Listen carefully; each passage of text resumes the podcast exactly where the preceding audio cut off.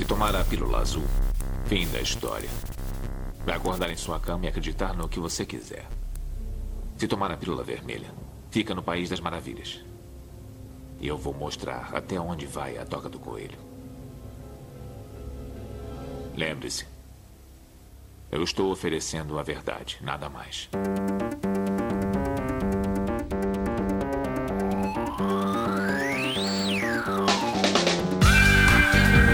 Magicando. Praise the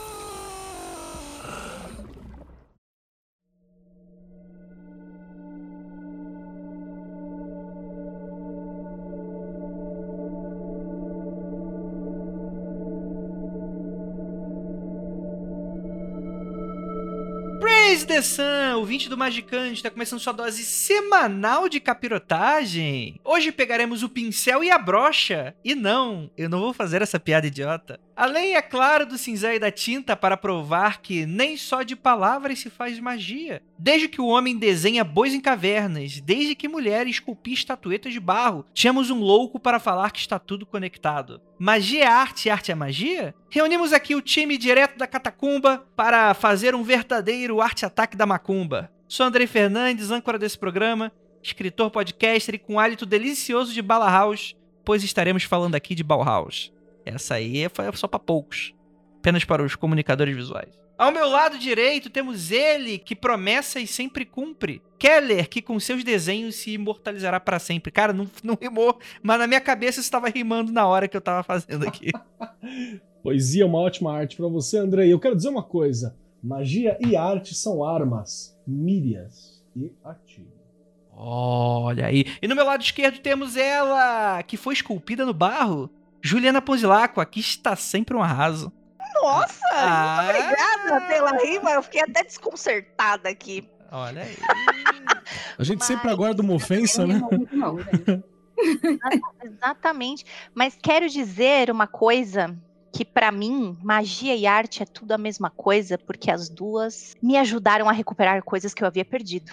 Então, magia e arte, cor à mão pra vocês. Isso aí. Tô curioso agora. Flutuando na sala com seu trabalho na mesa, Lívia Andrade, sem seu conchavo, sairá do papo quase lesa. Conchava, gente. Não é assim. Gente, arte pra mim é tão importante quanto respirar. Eu acho que a gente trata na arte no dia a dia assim como devia tratar magia. Entendi, muito bom.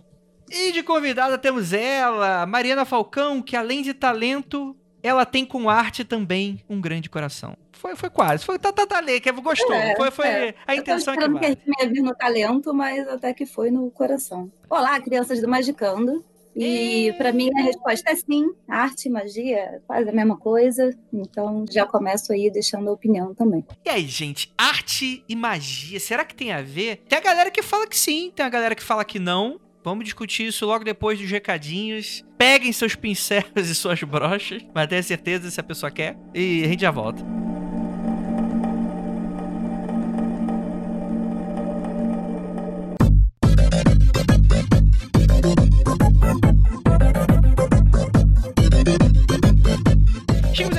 De recadinhos do Magicando. E aí, galera, tudo bem? Cara, esse episódio ficou maravilhindo. Um grande beijo da Não Me Fuma, nossa queridíssima convidada aí hoje, que deu um show e, cara. Foi muito engrandecedor todo o nosso papo. Espero que vocês aprendam alguma coisa, seus iletrados em arte, safados. Mentira.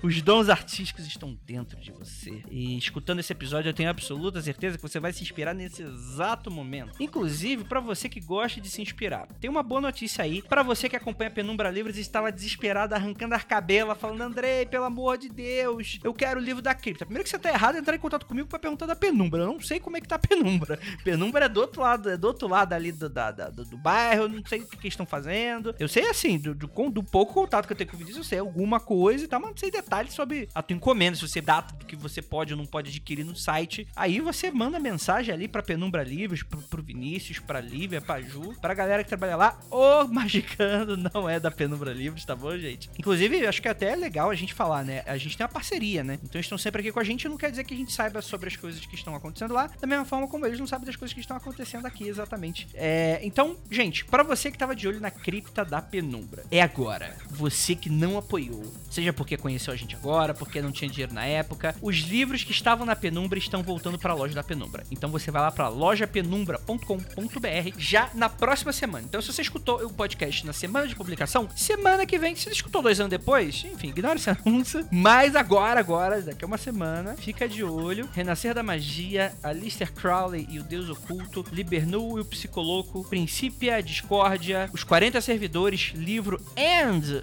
baralho. E, inclusive, em breve, apoiadores de Liberaba.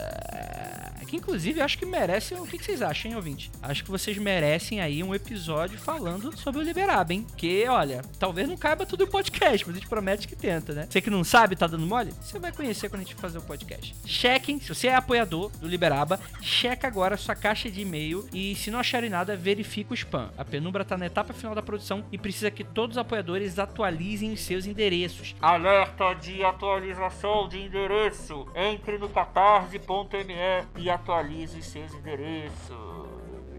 Só entrar no mural. Não tem, lembra da página do Liberaba que você foi lá e apoiou? Entra de novo lá, dá uma, loga no, no Catarse, né? Senão não vai aparecer pra você. Loga lá no mural que com toda certeza vai ter ali a- uma, um questionário pra atualização de cadastro pra você que se mudou ou pra você que tá, enfim, em uma outra localidade. Você dá um alô ali pra Penumbra, beleza? Então é isso, gente. Gostaria muito de lembrá-los que se você quiser aparecer também no momento de feedbox do Magicando, que provavelmente vai ser gravado pra semana que vem, vocês fiquem de olho aí e mandem o seu e-mail para contato arroba magicando.com.br ou deixe um comentário no site que se ele for bacana, a gente vai levar ele pra dentro e a gente vai comentar ele ao vivo. É, se você não quiser que a gente cite seu nome, deixe bem claro que você não quer que a gente cite seu nome. E é isso. Bora pro episódio que ficou maravilhoso. E bora lá.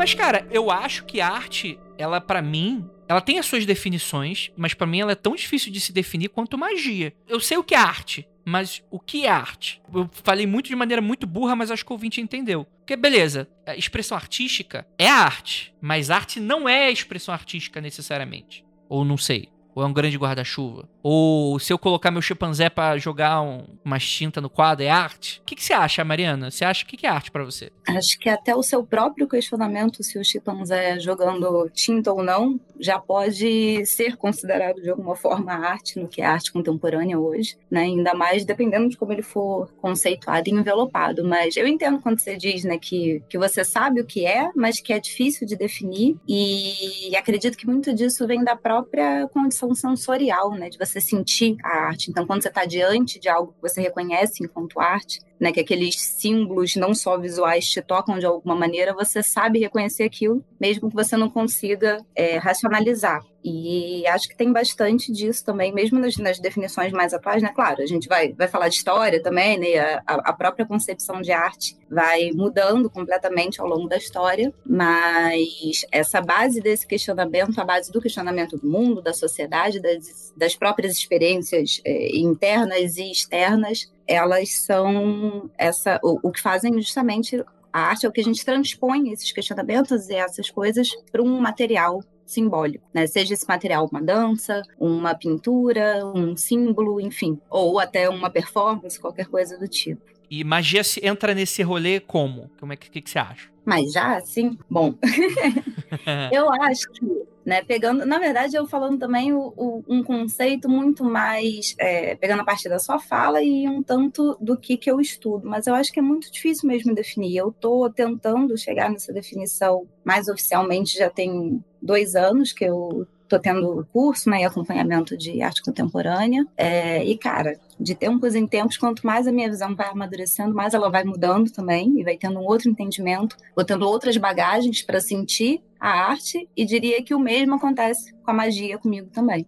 Né? Então, quando eu vou praticando, quando eu vou entendendo, quando eu vou estudando também, esse conceito vai mudando um pouco, vai amadurecendo. É... Mas eu acho que elas perdem completamente justamente nessa materialização de um abstrato através uhum. de um processo simbólico, de um processo intencional né? Porque a arte também é, se divide aí, né? Então, o macaco, quando você questiona se ele está pintando ou não, ou, enfim, programas de inteligência artificial que também já estão criando quadros, né? É, qual é a intencionalidade por trás daquilo? Né? Então, muito do que a gente vê hoje em arte contemporânea também está envelopado no que é o conceito do que está querendo ser dito ou do que está querendo ser comunicado, enfim, vivenciado ali por outras pessoas. Talvez o macaco não tenha intencionalidade, né? E aí a gente vai dividir também na magia, quando a gente considera ou não a intencionalidade na hora de transformar, de operar esses símbolos, que para mim elas se encontram principalmente na criação de mundos novos. Né? Então, quando na arte você cria uma dança, cria um quadro, você, independente da expressão do que você está vendo ou que você está sentindo, você está criando um mundo novo. Assim como quando você pratica magia, cria um ritual, enfim,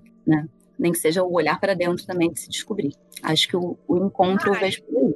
Mari, uma vez um professor meu chegou e tentando definir o que era arte, que é uma coisa super ingrata, né? Ele falou que tudo que não tiver a ver com sobrevivência, reprodução, tinha um terceiro, é uma necessidade de expressão artística. Se você uhum. não. Se aquilo ali não te serve para sobrevivência, não te serve para reprodução. E eu juro que eu tô tentando me lembrar qual é o último. Mas é tipo assim: se não é a tua necessidade básica, aquilo já tem um pé numa expressão artística, porque é uma necessidade de expressar alguma coisa que não é essencial embora seja. Uhum. Então é quase como se a gente separasse o que, que seria a nossa função básica, separando completamente que a nossa subjetividade faz parte da nossa função básica também. Né? Então, isso é uma visão de quando a arte ainda estava, na, na, minha visão, né? Esse comentário dele é uma visão muito de quando a arte ainda é, era muito naquele imaginário do contemplativo, né? A arte estava se servindo ali para a contemplação, para o belo, para essa expressão puramente sensorial. Acho que ela não, não caminhou hoje em dia não caminha para esses lados, mas certamente é no imaginário das pessoas, tanto que as pessoas associam com arte tem que ser bonito, quando na verdade quando a gente diz o belo, o estético, a gente está falando muito mais sobre a experiência sensorial do que propriamente o que você considera bonito ou não, né? Uma coisa é, assim. E daí vai aquele negócio de isso não é arte, né? Exatamente. Mas, no meu ponto de vista, eu só vou divergir do seu professor no sentido de que eu integro também a subjetividade num aspecto de sobrevivência. Né? Então, Assim como, sei lá, a gente fala de saúde mental hoje em dia, né? Ah, com a pandemia, todo mundo de saúde mental. Não tem como não falar de saúde mental se você está falando só de saúde biológica, porque essas coisas são intrínsecas. E aí a gente até consegue caminhar o papo para, sei lá, né? É, integração de, de corpo e mente, né? Se você vê o mundo, experiencia o mundo a partir dos seus sentidos, então tudo ali é estético, de alguma forma. Concordo muito. Esse lance do que é arte, que não é arte, puta merda, isso aí é um, uma treta tão gigante também, porque Bom, se a gente for usar um exemplo muito brasileiro, é aquela grande discussão. Ah, a música é arte, a MPB é arte, mas o funk carioca não é. E o que distancia, o que, que aproxima essas coisas, né? Então, uma discussão infinita por gente que não entende de nada. Mas enfim, né? Eu lembro de uma definição de arte de um professor meu de literatura da faculdade, de literatura portuguesa, o João, e ele diz, ele sempre disse que arte é aquilo que desperta alguma emoção em você, qualquer uma, vontade de chorar, espanto, nojo, vontade de quebrar na bicuda, aquela Isso sou eu peça. que você tá falando aí, né? Você tá descrevendo aqui no mexicano. tudo o que te causa alguma emoção, qualquer uma, é arte. Se não te toca, se você olha para aquilo e passa e faz uma grande RuPaul, é, não é arte. Ele dizia isso, que o que ele não considerava, o que ele não colocava dentro do balaio arte, era tudo que não causava nenhuma emoção nele. Não tocava ele de eu quero falar sobre isso porque é foda, ou eu não quero falar sobre isso porque, nossa, que nojo. Não, para ele tudo isso estava no escopo arte. Se não traz nenhuma emoção para você, se não te toca em nenhum ponto, é um grande meh, não é arte. Eu gosto dessa definição. E eu acho que eu me pautei muito nela pro resto da minha vida, assim. Eu gosto muito dessa definição. Eu concordo bastante e eu discordo bastante. E eu acho que é isso mesmo, não tem problema. Porque você acertou na hora que você perguntou no começo uma parada muito louca, que foi assim: é, você falou pra Mário, Mário, o que é arte para você? Esse para você, ele é um, um, um grande golpe da, do correto na sua questão. É, foi, então foi friamente calculados, claramente. Tenho certeza que foi. Eu jamais duvidei dessa sua capacidade de ser um cara frio e Praticamente o Pick Blinders do Magicando. Pica cega, é, tipo isso. E é muito louco, cara, porque assim, como a arte é uma coisa, um algo, uma expressão, um sei lá, que acompanha a gente há muito tempo, você vai ter todo tipo de definição possível para ela, das mais humanas, amorosas e calorosas, as mais frias e desgracentas, beirando a técnica absurda. Você tem desde a expressão artística do nazismo, que é uma coisa assustadora, até a, a, a, o pano de prato da vovó feito com carinho, que representa coisa pano pra caramba prato da galinha. você, assim. Da galinha, que a tua avó pintou porque aprendeu no ponto cruz. São transmissões simbólicas culturais, né? Exato. Então, assim, é muito louco de você levantar. Porque se você vê, você tem expressões artísticas que elas vêm desde a pré-história, né? Você tem paleolítico, você tem umas, umas paradas muito loucas em, em, em vários períodos, assim, e vem vindo de lá para cá. Então, cabe de tudo nessa expressão. Vai ter momentos que você vai falar que a arte, ela é uma expressão técnica, vai ter hora que vão falar que ela tá na, na ordem da estética, e, a, e o conceito de estética ele vai mudar dependendo de para quem olha. Hoje em dia a gente costuma trabalhar com aquela ideia mais grega da estética, que ela é algo que você sente. Então eu posso ter um momento de fruição estética, sei lá, quando eu tô em cima de um. tô descendo a rua, e aí no momento que eu tô descendo a rua, carro passa e bate a luz do sol no vidro do carro, que bate no meu olho, e aí de repente eu percebo um brilho especial nas árvores, nas folhas, o vento que vem, e eu falo, ah! e acabou. E você fala, porra, foi uma, um momento estético lindo que dava uma, uma foto, dava um fim de novela, um frame. É uma expressão de, de daquilo que eu sinto, né? Da, da estética, é o que a gente tem usado. Mas cada momento vai ter uma forma de olhar, arte clássica, medieval. Arte medieval, a arte ela tinha que, que passar o simbólico do divino, não tinha que ter uma técnica específica ou desenvolvida, ou mega que pegasse o real, porque esse mundo aqui é banal, o importante é o significado, porque o que importa é o outro lado, né? A arte grega vai ter o ideal do belo, a arte romana vai pegar o ideal do belo grego e ele vai dar até uma certa funcionalidade. Esses dias acho que o, o Carr, né? Ele tava, fez uma, uma thread no, no Twitter falando sobre essa funcionalidade da arte romana, que eles já faziam os corpos de mármore com a cabeça para ser trocada, porque trocava de imperador a cada X anos, então você só fazia a cabeça do imperador e colocava de novo. Então você tinha um objeto artístico, mas você tinha um utilitário para aquilo, né? Você tinha uma função da representação do poder para trocar a cabeça das divindades e por aí vai. Então assim, cada momento você vai ter um olhar.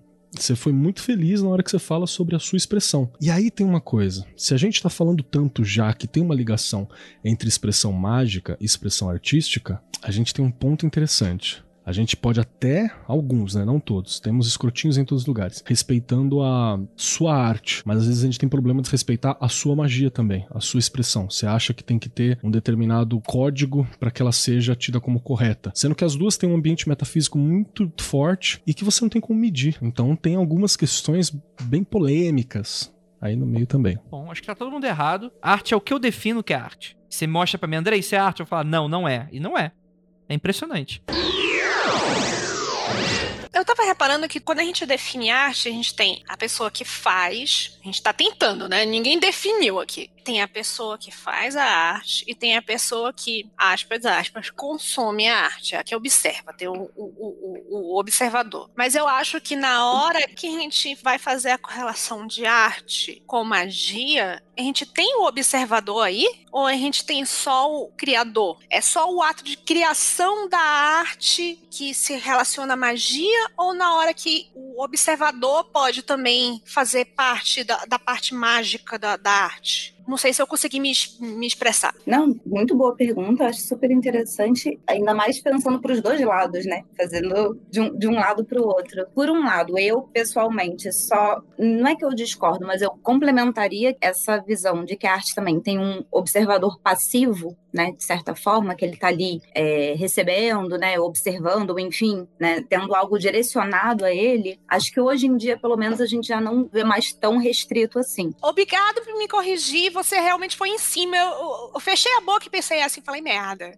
Não, não acho, acho que não é merda, acho que é um recorte sabe? Porque existem artes que são contemplativas e que o espectador está passivo, sim. Né? A gente vai para museu também, ou enfim, é, outros ambientes para isso, mas existem outras que não. É, então acho que é só complementar, não é, não é, é, foi questão de recorte. Enfim, não acho que o espectador seja necessariamente passivo, né? O, o próprio espectador pode estar ali ativando ele de alguma forma também aquela arte, e aquela arte é, pode não ser ativada se não estiver alguém ali interagindo com ela. Né? Existem muitas obras que são assim. Acho que pelo menos no nosso recorte de, de prática mágica, né, ou pelo menos no meu recorte, que aí também, quem não me conhece do Foco de Pestilência, tem um recorte muito de Telema e Magia do Caos, enfim, né, o, o esoterismo ocidental de cá, de, de Magic mesmo, mas acredito que em outras visões de magia, esse experienciar de espectadores, ele é vivido de outras formas, como em ritos, né, de dança, em ritos xamânicos, ou, enfim, em cânticos que você ouve e, aquela, e aquele poema, né, tá te gerando ali, mesmo que você não seja o criador daquilo, mas você está sendo impactado de alguma forma. Então, acho que nosso, o meu primeiro estranhamento de pensar a magia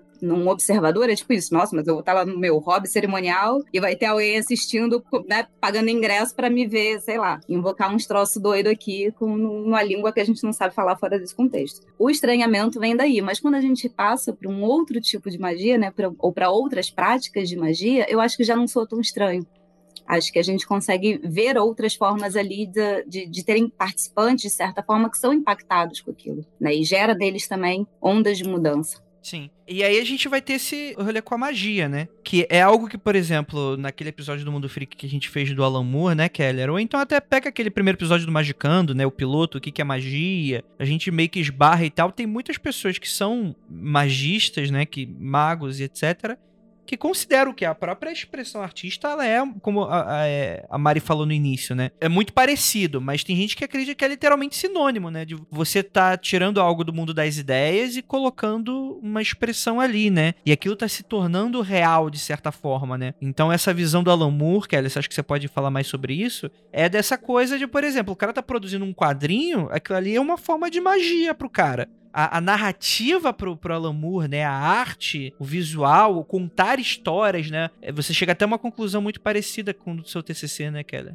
Mestrado. Pro Alan Moore, você tem uma coisa que... Eu não posso discordar dele. Essa é uma questão também que, nesse ponto, é muito difícil de discordar dele, que, assim, Prometeia é uma obra mágica, ponto final. Ele é um objeto mágico. É uma espada vorpal mais três. Foda-se. Ele é um objeto mágico, essa é a ideia. Porque a função dele é que, ao você fazer aquela leitura, você tem a acesso a uma síntese dos conhecimentos da, da magia ocidental, no geral. Né? Você tem uma síntese disso e você faz uma jornada, tanto pela Cabala quanto uma, a, a, grande obra. Você participa da grande obra da Sofia, né? a personagem principal da história, e todo esse arco dela. Então, assim, ele é um objeto que ele vai te dar numa fração de tempo específica. No caso da publicação, acho que foram dois anos, mas num recorte de tempo específico, você vai ter aquela experimentação mágica de uma vida, onde ele traduziu ali várias das coisas que ele queria, que ele sentiu e que ele participou. Então, você sai dali com alguma transformação. E esse é um dos objetivos da magia, e esse é um dos objetivos da arte. É você entrar um fulano e sair dali outro fulano. Alguma coisa, uma, a, boa arte, ela, ela, seja lá o que for esse boa que eu estou utilizando, vamos lembrar, ela serve para te causar alguma mudança. Né? Ela causa algo em você. E lembrando que o boa não quer dizer que é gostosa, né? Como é, o Gil falou, total, pode ser incômodo, total. né? Pode ser um, um tapa na cara. Exato. Uma arte que não te causa uma mudança, ela sai do território da arte e ela vai para um território mais associado a uma propaganda, a uma mídia, a uma divulgação, a um outro esquema. Assim como você tem divulgações que são boas o suficiente para trespassar o caminho da divulgação e beirar a arte ou até entrar nesse, nesse viés, porque elas causam uma, uma modificação. Né? E aqui a Mari e a Ju estão perfeitas nessa frase, que boa não quer dizer bom, gostoso, carinhoso, abraço de vovó. É a função dela é boa, ela tem uma função né? E a função é mudar. Pode ser através da dor, pode ser através do terror, pode ser através da repulsa, pode ser através do que for. Mas essa é uma das funções. Prometeia tem isso. E a magia, a gente tenta alcançar isso. Né? Magia é uma linguagem para causar mudanças também, na realidade na gente. A Raquel tá falando aqui no chat, beijo Raquel, sua linda, saudade. E eu concordo muito com ela. Ela tá falando aqui, se pensar que o artista tem um desejo de efeito, na minha visão, o artista é um mago e o mago é um artista. Para mim é a mesma coisa. Eu estou no time de que arte e magia são a mesma coisa. Ah, sim, você é um magão e você é um artista. Sim, Quero só mandar um beijo pro meu mozão, Raquel, minha egrégora.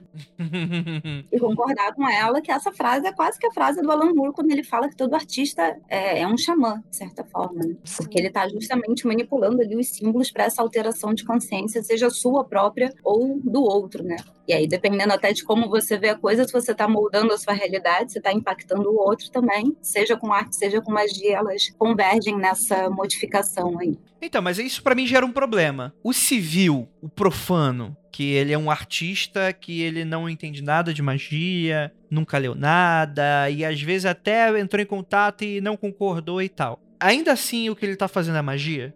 Existe magia para o não mago? Andrei, você lembra das várias histórias que eu conto aqui e que a Juliana fica jogando na minha cara? Tá vendo? Tu é uma bruxona. Tu faz as coisas sem querer, mas tu faz. Se eu consigo fazer, aspas, aspas, magia sem querer, aspas, árvores sem querer também, tá? A pessoa que não tem conhecimento esotérico com S pode estar tá fazendo magia também. Desculpa, eu vou, eu vou fazer uma frase muito ofensiva. Sem querer teu cu que você quer e você faz. Vou fechar meu microfone. Drop the mic. Gente. É, tira o seu não. É, você Recebi. Acho que nesse ponto, tanto arte quanto magia vão sofrer da mesma coisa, que é de um ciclo também de compreensão e de experimentação, né? Então, assim como né, a arte contemporânea agora já chegou no limite do subjetivo, em que você, né, bibi, bobó, fazer qualquer doideira de performance, blá, blá, já é alguma coisa, o pessoal está encaminhando agora para um formalismo, né? Então, tá tendo uma onda agora de retomada das técnicas de pintura, né? Do formalismo, que eu digo formalismo mesmo, né? Da técnica e tudo mais. Assim como a magia, depende dependendo de, da fase que você vê e do, e do recorte que você está vendo, né? Então, se você for conversar com quem faz os sigilos goéticos, né, o próprio confeccionar do talismã ou do sigilo, ele vai dizer que não, é, eu não preciso da minha intenção ali. O, o objetivo já está sendo cumprido na própria materialização daquele objeto, né? Por outro lado, vai ter o extremo também agora da subjetividade com a gente de magia do caos, que, né, tudo no mental agora pode acontecer e você consegue transformar qualquer coisa em qualquer qualquer coisa não precisa respeitar necessariamente essas regras. Acho que essa movimentação acontece para os dois lados. É, dá para fazer essa comparação assim também. Oh, é aquela história do pêndulo, né? Tem a tendência, a contratendência sempre em qualquer coisa. A arte não o é. Filho de conservador sempre vira liberal e filho de liberal sempre vira conservador. Exatamente. Ô Mari, eu vou deixar, vou jogar essa pergunta para você, mas não é necessariamente para você, é para todo mundo. Você falou muito sobre esse lance de nós estamos num ponto de subjetividade foda que alguém faz assim na rua, ó, oh, tá fazendo arte. Mas você também não acha que a explicação dos símbolos está cada vez mais na cara? Você não acha que a, a gente chegou num ponto de dessensibilização que as pessoas estão tendo que explicar, pegar na mãozinha e falar assim, ó, oh, aqui tem isso, isso, isso. Ah, legal. Eu acho acho que a sociedade está passando por um treinamento de novo para ficar sensível de novo. Eu não sei se você percebe isso aí, não. Eu vou falar, eu vou falar, peraí. Eu vou jogar aqui, hein? Jogar e sair correndo. Clipe da Lady Gaga. Fui embora. não assisti. Não fiz essa lição de casa. Mas o Twitter falou bastante dele. Eu consigo reproduzir o comentário. Eu, eu, vi por texto, né? é, eu vi por texto. Eu assisti por texto. Mas eu acho, Ju, eu concordo contigo. Eu acho que essa desensibilização que a gente está sentindo vem muito, quase que de uma atrofia mesmo, de tanta informação que a gente recebe, de tanta informação visual, né? De, é, enfim, visual de todas, né? Mas principalmente com internet, com é, redes sociais, etc. O visual fica muito sobrecarregado, ainda mais em pandemia agora. A gente que trabalha com computador, com home office, sabe o quanto que isso ficou mais cansativo também, né? E acredito que sim, que tem uma desensibiliza desensibilização dos símbolos. Acho que isso até acaba acontecendo. Eu estava brincando outro dia com o Peu, comentando com ele de. A gente estava falando por que, que o povo gosta tanto de curso de tarô. E aí eu estava comentando que eu acho que é porque as pessoas gostam de easter egg, sabe? De quando você acha o easter egg, quando você termina de ver um filme e fala, ah, eu vi, eu reparei que aquela cena ali tinha tocado não sei o que lá. E, né, e, e muito do discutir do tarô, do discutir os símbolos, etc., tem essa coisa do easter egg, né? Que você vai desmembrando as camadas, que você vai aprofundando e que você vai olhando de novo e encontrando outras coisas ali. E, de fato, essa super exposição a todo, todo tipo de informação, é, não só desensibiliza, como você fica perdido, né? Não tem um, um tipo de, de curadoria que seja, ou tem esse processo novo de aprender a absorver esse simbólico né, que está vindo numa, num volume, numa velocidade que a gente não foi treinado. Nosso cérebro não, não foi treinado para isso. Eu vou puxar um pouco catedrático aqui nesse sentido, porque eu acho legal pra caralho esse negócio de que, ah, não, porra, tudo é arte, e vamos lá, e, e dá pra fazer magia, pá, fiz magia e tal. E eu, particularmente, evito ter uma definição extremamente fechada, tanto de arte quanto de magia. Né? Eu ainda acho que aquela definição do Crowley de arte, a técnica, de fazer coisas, coisas acontecem, e, e é isso. Acho ela ótima porque ela não define porra nenhuma. Ela te dá um norte e, e ok, e é suficiente para isso. Mas assim, eu até consigo compreender que uma pessoa que faça arte, um artista, ok, ele tem um domínio de símbolo, ele tem algum controle do próprio corpo, ele tem um controle de uma certa expressão, ele tem uma, uma compreensão uma, uma compreensão lógica, ele tem uma compreensão de mundo, né? De alguma forma. Ah, mas ele nasceu no, no, no Toba, do interior, do não sei aonde, foda-se. Ele tem essas coisas também. Se ele seja lá o que ele for, se ele esculpe, se ele pinta, se ele é arquiteto, o que for. Ele tem um, um sistema e tal. Então eu consigo compreender que numa conjunção específica estelar do cansaço e do que for, ele consiga alcançar uma determinada gnose e realizar algum objeto que seja mágico para além do artístico. Eu consigo compreender. Assim como eu consigo compreender que um mago consiga fazer algo que seja uma expressão também artística. Mas não necessariamente um é uma coisa e o outro é coisa, e esses encontros acontecem com frequência. Assim como nem todo mundo é necessariamente artista, mas pode fazer arte por algum motivo. Assim como nem todo mundo é necessariamente mago ou, ma ou, ou magista e consegue fazer magia. Eu acho do caralho essa, a gente nublar essas fronteiras mas eu acho que elas, elas ainda existem muitas vezes. Porque senão a gente não teria nem, nem palavras para definir e para distanciar tanto uma da outra em alguns momentos. Então, você, a partir do Keller catedrático falando agora, você, magista, não necessariamente o que você faz é arte. Você, artista, não necessariamente que você faz a magia. Você que não faz nenhum nem outro, pode acabar esbarrando em um ou outro em algum momento da tua vida. Mas você também não quer dizer que você seja qualquer um dos dois. Assim como para você ser um artista você precisa de esforço, se você quer ser um determinado tipo de artista, assim como para ser mago você precisa de esforço para ser um determinado tipo de mago. Ah, mas eu sou Romero Brito e eu faço os bagulhos. Roberto, Romero, escuta o que eu tô falando, é o Keller catedrático, não é o Keller normal. Romero Brito tem o seu valor. Porque ele consegue causar alguma coisa, ele consegue causar algo. Não é sempre que ele faz isso, acho que ele faz muito mais um, uma outra, um outro tipo de, de, de comércio, um design muito específico, mas às vezes ele consegue esbarrar num quesito de arte também. Mas, de novo, não necessariamente essa coisa é a mesma coisa e nem tudo é a mesma coisa. Até porque os repertórios são diferentes, né? Eu acho muito interessante quando você traz a questão do norte, Keller, porque é uma coisa que, que quem já me ouve falar já sabe que eu vivo batendo nessa tecla tecla, é um dos meus assuntos no o estudo do meta design, né? Meta design num sentido de você entender as regras de projeção de algo e projetar essas regras muito mais do que projetar o objeto final em si. Então, né, saindo um pouco aqui da brisa abstrata, seria muito mais como, ao invés de eu te dizer que você tem que projetar uma cadeira, por exemplo, né, para ser bem concreto aqui no design industrial, você projeta algo para sentar. Então, você está direcionando com algumas regras ali. Então, o sentar ele vai ter que ser confortável, ele tem diretrizes. Mas como você preenche essas diretrizes é completamente diferente. E aí, nesse ponto também, o fazer mágico ou o fazer artístico, eles partem de bagagens, de referências completamente diferentes, né? E eles podem podem desembocar alterações e etc, como a gente já conversou, mas também por output, né, por obras finais completamente diferentes, né? Então o resultado de uma obra de arte e o resultado de uma operação mágica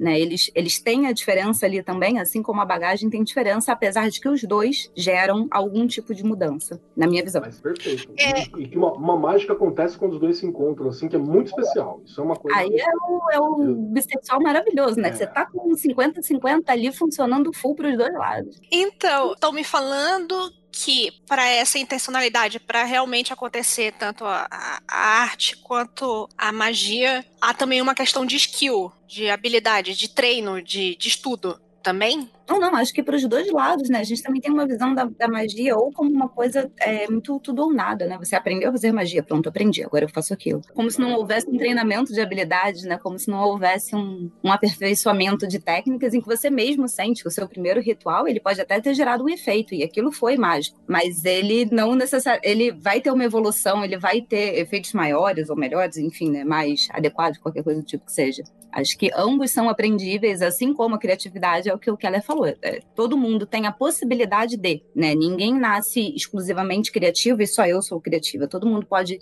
trabalhar isso. Mas isso é trabalhado, né? A magia também, ela tem que ser estudada e tem que ser praticada para conseguir ser evoluída. Né? É, que é, famo é famoso aquela frase maravilhosa que falam para todo mundo: Nossa, você desenha tão bem, é um dom. Dá vontade de é um dom de ficar 30 minutos olhando cada detalhezinho, escolhendo o grafite certo, observando. Né? É um dom de ter muita paciência e muito treino ali. Então, é, mas é aquela aí... frase clássica do Picasso, tá ligado? Tipo, eu passei a vida inteira aprendendo a desenhar como adulto e depois o resto da vida tentando aprender a desenhar como uma criança. Porque tem isso. Você ignorar a técnica, você querer inventar a roda toda vez, entende? E tem questões que elas são muito básicas, né? Elas estão relacionadas ao, a gente ser ser humano, bípede, é, na maioria das vezes, mamífero, muitas vezes diurno, você entendeu? São, são essas questões que elas acabam norteando também. Mas não dá pra gente inventar a roda e o fogo sempre. Né? É preciso você construir em cima de certas bases. Aí eu não quero interromper a Ju, mas só para aproveitar essa, essa fala do Keller, que eu acho que isso se relaciona muito também com, com a própria visão, por exemplo, de magia do caos, né? Então você tem que passear para entender outras coisas, para poder desconstruir, porque se você não tem nada construído, o que, que você está desconstruindo, na verdade? Obrigado, Mari, por essa fala. É, esse lance que você está falando, né, Mari, do lance do, é, poxa, é, eu fiz um primeiro ritual, ele teve, ele funcionou, eu fiz certa magia. É um negócio que eu particularmente chamo de efeito ai que fofo. E eu acho que você tem que ter o efeito ai que fofo na sua vida muitas vezes, porque quando você olha para trás e fala assim: Ai, que fofo isso que eu fiz. Olha o que, que eu já tô fazendo agora. E eu acho que isso é para tudo, assim. Eu acho que você, quanto mais efeito, ai, que fofo você tem na sua vida, para tudo. Isso significa que você tá andando para algum lugar, você não está parado, né? Pegar grimório antigo, velho. Meu primeiro grimório é um efeitão, ai, que fofo, foda. Que eu leio e falo, gente, olha como tinha que fazer muito mais coisa, era muito mais doído, demorava muito mais tempo para fazer tal coisa. Então, isso também é muito importante. É você também acompanhar muito o seu processo e perceber caralho, olha só onde eu já cheguei. E, e, esse lance que a Mari falou, muito importante, não importa o paradigma mágico. Você precisa ter algo construído para tirar, para começar a mudar de lugar, os termos dessa equação, enfim. Você precisa ter uma base. Desconstruir do nada, aí, rapaz, a gente fica abstrato demais. Eu acho que aí você não tá desconstruindo porra nenhuma, só tá inventando.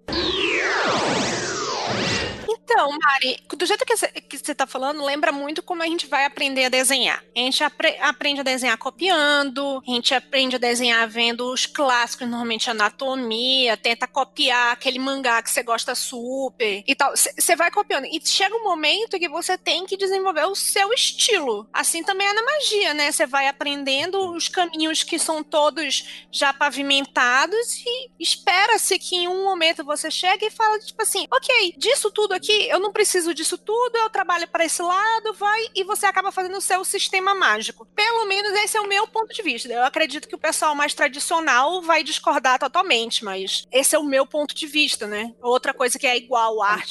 Super. E nem sei se eu tô sendo posta como trad aqui ou como. mas concordo.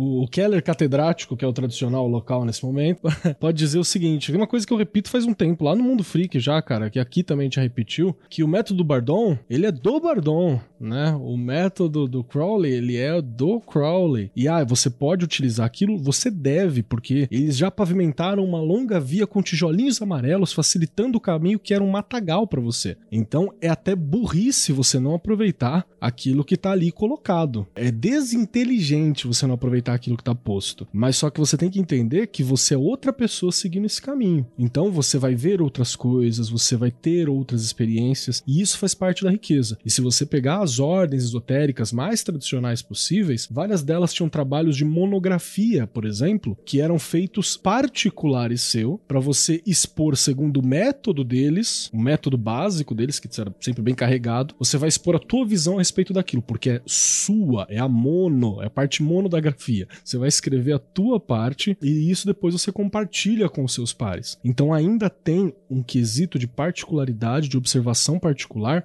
muito grande em cima disso. Só que, de novo, não é porque eu observo de maneira particular que eu faço qualquer coisa e, ah, é o meu paradigma, minhas regras. São os paradigmas, suas regras, mas você tem um momento para usar essa frase. Não é logo que você deu o primeiro passo. Entende? Essa frase, ela, você precisa ter dado um certo caminhar para utilizar ela com franqueza, com qualidade, de maneira bonita. Porque ela é tradicional. É interessante porque, num, pelo menos assim, né, do que eu vejo de geral de internet, etc., no imaginário das pessoas, os telemitas são altamente restritos no tradicional e etc. Ou o Crowley, e na verdade, você vai ler o Liberaba, ele mesmo tá falando do tipo, cara, eu tô chamando de anjo, mas sei lá, você quer chamar de outra coisa? A minha recomendação é que se é da primeira ou das primeiras vezes, pratica chamando disso aqui, né? Faz da, dessa forma que tá, mas depois você nomeia aí, faz do jeito que você quiser. Depois você chama de meu louro e tá top. É. Não, mas é isso, né? Você não tem como excluir a, a individualidade de algum resultado nesse sentido, porque apesar de você estar operando num recorte, né? Então você tá ali, por exemplo, pintando o quadro ou fazendo um ritual que você viu ali as regras, como é que tem que fazer XYZ, o que, que tem que fazer, é, você não consegue separar as outras partes do que você é daquilo. Então a sua bagagem sempre vai vir junto, né? E num processo criativo, num processo de inovação que seja, a bagagem, o seu repertório, ele é justamente o que traz o que a Lívia está dizendo de quando o traço começa a ser original, né? A originalidade, ela vem, na verdade, não de um nada, porque não existe ideia vindo de nada, não existe criatividade nem inovação vindo de um nada e não existe originalidade pura. Ela vem sempre de um recorte elaborado, né, de bagagens, de repertório, de vivência. E aí o seu fazer mágico sempre vai estar acompanhado disso, assim como fazer artístico. Tem um, um exemplo disso que a arte ela responde a um contexto, né? Ela não, ela não, voa, não voa no vazio, de repente apareceu um Romero Brito gigante no céu e falou: caralho, bicho, quem fez essa porra? Ou vai, Andrei, você não tá entendendo o nível dos- das coisas que Agora acontecem. vai ter bolinha amarela e roxa. Sim. Apocalipse é isso aí, bichão. Como o Keller falou lá, tipo, do medieval, tipo, ter que corresponder ao sagrado, alguém colocou uma regra, uma célula do- da definição e montou e fez, e, e saiu cavalgando a definição. E isso serve pra tudo. Quando eu fiz a faculdade de comunicação visual, né, de design gráfico, né, a gente estuda, estudou muito de Gestalt, né, que foi uma linha de pensamento, uma doutrina psicológica, né, da, da psicologia pela forma, né. Ensinaram para todos os estudantes de. Cara, Cara, Gestalt é legal. É que a galera ensina igual o cu. É, Essa então, é a eu, eu acho, eu me amarro em Gestalt. É, é minha- toda vez que eu usava, tipo, fazia logo, pra mim é, tipo, eu super usava a parada toda. E, e para mim, hoje, isso moldou meu gosto artístico das paradas. Eu, eu, eu prefiro coisas muito mais simples, muito sem, assim, colocar de maneira genérica, né? Mas que pra mim é frufru, ou um rococó muito doido. Eu falo, cara, tipo, eu prefiro a parada muito mais simples, muito mais minimalista. E é claro que isso só pode ser possível aparecer no, no momento da, do século XX em que você tinha o rolê psicológico, você tinha o design respondendo a uma função, e essa, tipo, teve que transformar isso em uma, uma parte acessível, né? Tanto que o, o nazismo foi completamente o oposto, né? Foi pra um, um classicismo doido de, tipo assim, o que é bom tá antigo, né? E, tipo assim, essa galera toda se fudeu. Bauhaus e tal, Bauhaus foi fechado, uma galera toda que é outro rolê também, mas enfim. A Bauhaus a gente já entra ali num utilitarismo de design, né? Também. Uhum. Sim, mas é, mas é o tipo de coisa que, tipo assim, era o rolê da época que tava lá de tipo, cara, a gente precisa democratizar a arte, então vamos fazer a parada mais simples possível e que pode ser o melhor possível industrializável, que também tem esse rolê da, do quanto, tipo Ser assim, do vendido, quanto né? isso é o. O quanto isso é toque-estoque e o quanto isso é de fato uma parada que eu vou comprar pra colocar na minha casa e que, tipo assim, só eu vou ter, né? Que é, É, o. vamos lembrar que nessa época o industrializável era visto como uma coisa desejada, tá? Não, Porque sim. agora é tão o oposto que você pode estar falando e as pessoas estão. Sim. É, Mas é porque um pouco antes não era desejável também. Era uma desapropriação, tipo assim, era uma parada sem alma. Aí, enfim, aí, tipo, ciclo, né, mano? Isso volta, né? Mas enfim, né? Mas é Ou, tudo ou se volta. Tanto volta que há pouco tempo a gente teve a famosa frase, né? A arte brasileira da próxima década será heróica e será nacional. Tem muita coisa que vai e volta e que deveria ter ficado, inclusive. Ou não será nada. É, ou não é, como que é? É isso mesmo, não será nada. Então, porra, pelo amor amor de Deus, né, cara? Volta sim, infelizmente. Posso. Cara, posso é esse ano ainda, hein? Esse ano! Parece que faz 10 anos, né? 2000 e- Sim, puta merda. Tá faltando o quê? O Romero Brito no céu, que eu tô falando. Anotem aí, pessoal. Peraí, é- esse aí não tá no meu bingo do Apocalipse, não. Romero Mito, Kaiju. Não, não tinha no meu bingo, não. Attack on Titan, Romero Brito. Tá, É. tá, é o versão do anime. Ataque um brito. É, É, deixa eu fazer uma pergunta. A gente, a gente tá falando todo de arte, de arte, de- de- das relações com coisa, mas tem alguns momentos em que você realmente mistura uma coisa com a outra. Que coisa com que coisa? Com magia? No meu caso, sim. Por exemplo, Dependendo. É, O pode. próprio Alamu, é, tem gente que fala, outros artistas, tem o queridinho só que não da Juliana, né? O Mr. J. o Coringa? da Juliana. O Joker, o palhaço? Quem é o Joker? O palhaço. Você sabe que tem uma questão que eu acho que também é importante levantar? Keller, né? Contraposição hoje, não se esqueçam. Que é assim, a magia, ela é, ela é um termo extremamente poroso. A gente acha que ela foi bastante definida, mas em comparação a outros termos sempre presentes na sociedade, ela nunca foi tão definida. Como democracia, como arte, como, sei lá, amor, como outros termos, ela foi bem pouco definida, inclusive, se você for comparar. Porque ela tá aí há tanto tempo quanto a arte. Talvez tenham nascido junto. Magia, arte, religião. Arte, re- magia, arte, religião, ciência. Ciência, arte, religião foram definidas das mais variadas formas possíveis. Tanto que tem gente que usa a arte para falar de magia, né? A palavra a arte é intercambiável com. Com magia, muitas vezes. Não, e você tem algumas frases fantásticas. Você pega, por exemplo, aquela frase maravilhosa do Nietzsche, né? A arte existe para que a realidade não nos destrua. Eu super coloco magia aí facilmente. Intercambiável com arte novamente. Mas ainda assim, é, ela é tão possível, tão porosa em seu termo, inclusive, que você vai ter aqui a gente que trabalha com arte visual, escrita ou o que for, nós todos aqui trabalhamos com coisas assim, né? A, Lívia faz as paradas, a, Mari é uma artista fenomenal, a André é escritora, a Ju tá fazendo uns puta dos artesanato, escreve outras coisas fodas pra caralho, por aí vai, todos nós aqui fazemos isso e todo mundo envolvido com magia trampa com essas questões. Que a gente puxa e fala assim, não, magia na nossa arte, magia na escrita, magia no- na runa que eu tô fazendo, magia no sei lá o que, magia no desenho do bode de casaca que a Lívia passou um tempão fazendo e tá lá pendurado. Ok, mas a magia é tão porosa que um padeiro vai super de boa olhar pro pão dele e falar assim: caralho, isso aqui é. Padeiro magista vai olhar e falar: Isso aqui é tipo um processo mágico. E ele vai achar a referência. O pedreiro, que nunca ouviu falar da maçonaria e que conhece o básico de magia, vai lá fazer o bagulho e fala: Puta, isso aqui é puta processo mágico que eu tô fazendo. O, o mano encodando, o cara tá lá fazendo código, ele vai falar: Porra, puta processo mágico, meu código aqui, ó. ha, ha, ha, ha." E ele tá vendo Meu puta processo amigo, mágico. programação e magia, eu acho que é outra coisa que, ó.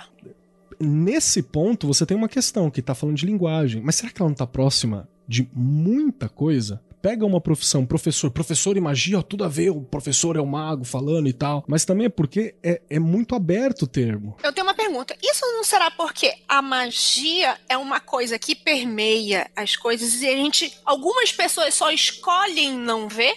É tipo, é uma escolha de vida, você aceitar que existe ou não. O Keller tradicional acha uma resposta confortável e, e fácil pra caramba, inclusive. Calma, calma, deixa eu terminar. Pro- pro- segura aí, professor. E isso explica até um pouco assim. Eu, no dia que, sei lá, aceitei que existe, e por causa disso eu tropeço nisso de vez em quando. Uma pessoa que tem um ponto de vista, um túnel de realidade que deixa a magia fazer parte, ele vai tropeçar nisso de vez em quando, sim. Embora ele seja um estudioso, um curioso, ou uma pessoa totalmente aquém a essas coisas. Mas diga lá, professor. Professor não, mestre. Eu, eu acho que, sinceramente, pode ser que sim, mas não tem como saber se é isso mesmo, entende? Mas, meu amigo, a, a vida não tem certezas. É isso que 2020 veio pra dizer pra você. O Keller, porra louca, tradicional, ele concorda 100% com você, mas hoje eu não sou ele.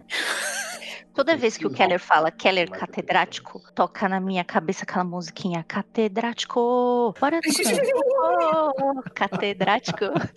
Eu preciso ver essa música de novo. Eu acho que, ouvindo as coisas que você estava falando, Keller, se você reparar, teve uma palavra que você usou em todos os exemplos, que foi processo. Independente do que, que você estava falando sobre lecionar ou sobre né, exercer qualquer outro ofício, você falou sobre processo. E eu acho que tá aí a chave né, de entender o porquê que a magia pode permear porosamente qualquer coisa, porque ela se trata de um processo, né? E aí, na, na minha visão, e é essa brisa aí de encontrar com a arte justamente no processo criativo, né? Ambas são processos de criação, ambas são processos criativos com bagagem diferente, né, com repertório diferente, então você vai estudar coisas diferentes, você vai ter outputs diferentes, mas ambas se tratam de processos criativos. E eu até rolo uma piadinha que eu, que eu de vez em quando é, falo com isso, Raquel vai morrer de rir agora, que eu de vez em quando comparo a árvore da vida da cabala com design thinking que é um, uma metodologia de processo de inovação. Primeiro, se você pegar o diagrama de design thinking e virar 90 graus, aquilo é, aquilo é a árvore da vida, é a cabala, as bolinhas são exatamente as mesmas. Por que isso? Porque elas tratam justamente de... Que maravilhoso! Eu quero... Lívia aprendeu cabala em um segundo. Assim que você falou de design thinking, fez... baixou. Baixou o Winesoft. Não, peraí. Eu quero um momento pra, pra me deixa ela curtir. Deixa ela curtir esse momento. Faz assim, Lívia. Cara, é que pra mim isso é muito óbvio, né? Mas enfim, né? Teve... Aí justamente, aí lá vem a inovação. Tive que just... é, juntar meu repertório de cabala com o meu repertório de design para chegar aqui no fim das contas, isso está falando de processo criativo, né? Então, processo criativo no sentido de você parte de um teórico nada, de um abstrato total, em que todas as possibilidades são ali mas ele é intangível, porque, né? A partir do momento em que todas as possibilidades estão ali, você não nomeou, você não, não conformou, né? E, o, e tanto o, o, o, processo esotérico né, na Cabala, quanto o processo de design thinking ou qualquer coisa criativa nesse sentido, eles têm fases que vão moldando, né? Moldando o pensamento do divergente para o convergente, e aí na linguagem da Cabala, dos, dos pilares, tá? Então você vai partir da restrição para Binah e Joking, né? Você vai partir de um para outro porque você tem que fazer um movimento. O processo de criatividade, ele nasce nessa tensão entre um pensamento que diverge, ele abre, ele se expande, ele é, recolhe repertório, para um pensamento que converge, em que ele analisa, em que ele trabalha, em que ele trata aquilo e sai com uma coisa mais refinada. Né? E no fim das contas, esse movimento é o que a gente né, vira uh, o, o, diamantezinho do design thinking, viram os pilares da cabala, porque você está restringindo é, e, e, abrindo, né? Constringindo e abrindo, constringindo e abrindo, tudo isso num processo de passar do mental absolutamente abstrato, em que todas as possibilidades e ideias são possíveis e maravilhosas, até uma materialização ali seja Malput, seja seu MVP que vai rodar prototipado, né? Enfim, um, um programa Cara, aí qualquer se você é apoiador, você viu nesses minutos que a Mari estava falando a carinha da Lívia de felicidade, bicho. Ela tava assim. Ela tava muito fofinha. O pessoal do. Como é que é? Eu esqueci o nome do No Context Magicando. Pegue essa carinha da Lívia, que é muito fofa. Não, e tanto é um processo extremamente funcional que foi mais ou menos o que a gente estava ensaiando de fazer aqui. Eu tô fazendo uma contraposição para uma parada que estava mais aberta de colocação, e você vê que o negócio desenvolve tanto que o Andrei tá quieto há uns 20 minutos. O entende? que é um sucesso. Porque... Quando isso acontece, o mundo ganhou. Porque o host, ele, ele quase ficou desnecessário, assim, no processo. E a fala da, da Mari, ela responde também tua, ao que você disse, Lívia. Quando você falou assim, ah, de tropeçar. Não é bem tropeçar, é porque você reconheceu a existência de um, de um outro processo possível que se soma ao teu processo. Então não é só tropeçar. É, na verdade, é meio que um, que um olhar mesmo. Foi o que é, você falou se antes do processo. simplesmente tropeçar e não tiver já ó, alguma informação para somar aquilo, você tropeça, xinga a pedra e, e segue adiante, né? Exatamente, exatamente. Por isso é repertório. Né? a gente, a, o repertório é extremamente é, importante, assim como o processo, ou seja, ter uma base ali, mas ter as etapas. E acho que aí cai muito no que a gente até já discutiu um pouco sobre a intenção, o quanto que tem que ter intenção ou não na arte. Você pode tropeçar e acabar fazendo um quadro maravilhoso e uma criança pintar um negócio incrível? Pode. O processo criativo aconteceu é, organicamente nela, né? Porque todos nós temos um processo criativo, a gente cria coisas o tempo todo. A diferença é quando você entende como esse processo funciona e consegue dominar ele a ponto de você moldar com que o seu resultado seja o esperado mais próximo do que o que você queria. Né? Então, quando você pinta um quadro e você esperava que ele fosse daquela forma, você teve que estudar, dominar a técnica, etc., para moldar aquilo. Né? Então, acho que quando a gente fala de intencionalidade, é muito nesse sentido, de entender como funciona. Quanto mais você entende como funciona esse processo, mais você consegue estar ali unida com ele para que vocês caminhem juntos e o resultado seja o seu favorável lá. Né? Andrei, vou fazer uma pergunta para você. Você se lascou, você tá aí quietinho, jogando LOL, pensando que. Porra, me respeita ali, né? LOL não. Dotinha, né? LOL? Porra, é essa? Dotinha. Dotinha. Você fez o seu primeiro livro antes de começar esse rolê do Magicando. Você fez o segundo livro, daquele início ali. Você percebe o, o, as coisas que você foi aprendendo no processo do Magicando terem influenciado a tua escrita, a tua coisa. Porque eu, eu, penso assim, as pessoas sempre pensam assim, ah, de arte visual. A gente tá falando muito de arte visual. A arte não é só visual. Uhum. Você é um artista da palavra. Sim, a estética não, não é só visual, né? Uhum. Tem estética no, em tudo, né?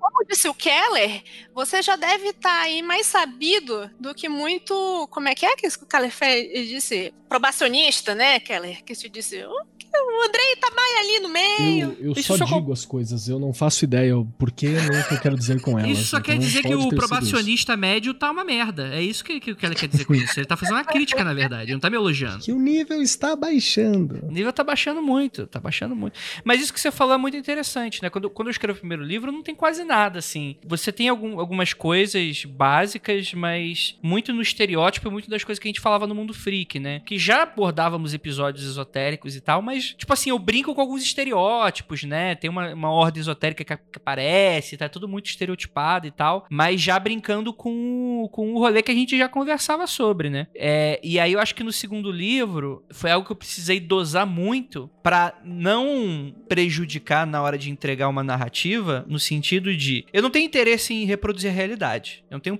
interesse em colocar um, um telemita no meu livro. Não porque seja problema tu colocar o telemita em qualquer livro e tal, mas o meu livro é uma fantasia ele é super leve, ele tem uma parada meio. Tipo assim, ele se propõe a construção de um, de um mundo e tal, e eu não, eu não queria reproduzir simplesmente coisas que existem no mundo e tal. Então a ideia é que. E telemita é chato, né? Não. E telemita é chato. Magia, né? do, magia do caos, etc. Que seja. Eu posso afirmar. É, então. a, a, Mari é uma das únicas que pode afirmar aqui eu com muita afirmar. propriedade. Imagina. de telemitas. Inclusive, levantando sempre a bandeira, bandeira, de que não sou, né? O Kaleng só não é sempre telemita Exatamente. Mas eu senti muito que é, as minhas participações e tal, eu precisei muito dar uma desfragmentada no disco pra parada não ir muito na loucura de, ah, não, tô só reproduzindo as coisas que tô escutando aqui. Tem muita coisa influenciável, influenciada e tal, muita coisa minha, muita coisa e tal. E eu acho que o bicho vai pegar muito no terceiro, na verdade. Porque eu acho que não é segredo para ninguém que eu não entendo muito das coisas que a gente tá falando aqui, né? Eu sou um olheiro, uma ore um orelha, né? Nesse rolê e tal. Quando eu comecei o Magicando, foi muito numa coisa meio, tipo, de eu me entendendo nesse, nesse rolê, né? Eu acho que o Magicando hoje é mais do que isso, né? Ele tem todo um, um a mais e tal. Mas quando eu pensei muito no projeto, era, era tipo assim, o cara que não entende muito da parada chamando pessoas que entendem e falando, ah, será que é isso mesmo? Isso aí. E não sei o que lá lá e tal. Tem muito desse DNA ainda, mas tem tem, tem, mais algumas coisas e tal. Eu precisei desfragmentar muito dessas coisas para não prejudicar, no meu entender, o que, que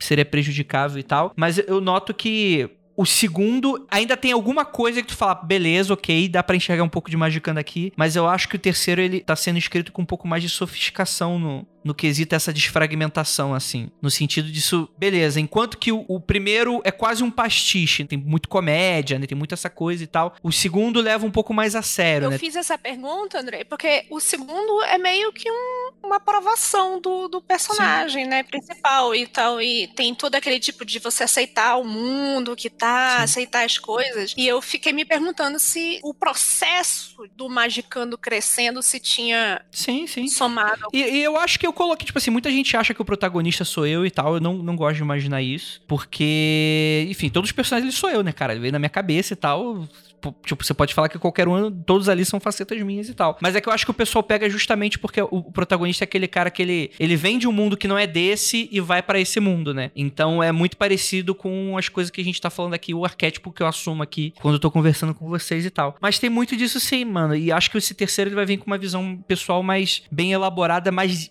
melhor digerida disso tudo. Do tipo, se o, como eu falei, se o primeiro é um pastiche, o segundo é uma parada do, do, do que eu tô conversando aqui com vocês, então o terceiro já é um. a conta sendo feita do tipo, que que é- qual é a minha opinião sobre isso? O que que, o que, que vai sair disso? Então, seus livros, a sua própria caminhada do louco na sua jornada? Isso que eu queria chegar. Eu- eu- eu Você pode só não é falar uma não e poupar não. a si mesmo. não. Ok, acaba aqui. É que assim, eu, não, é Não, que- acabou.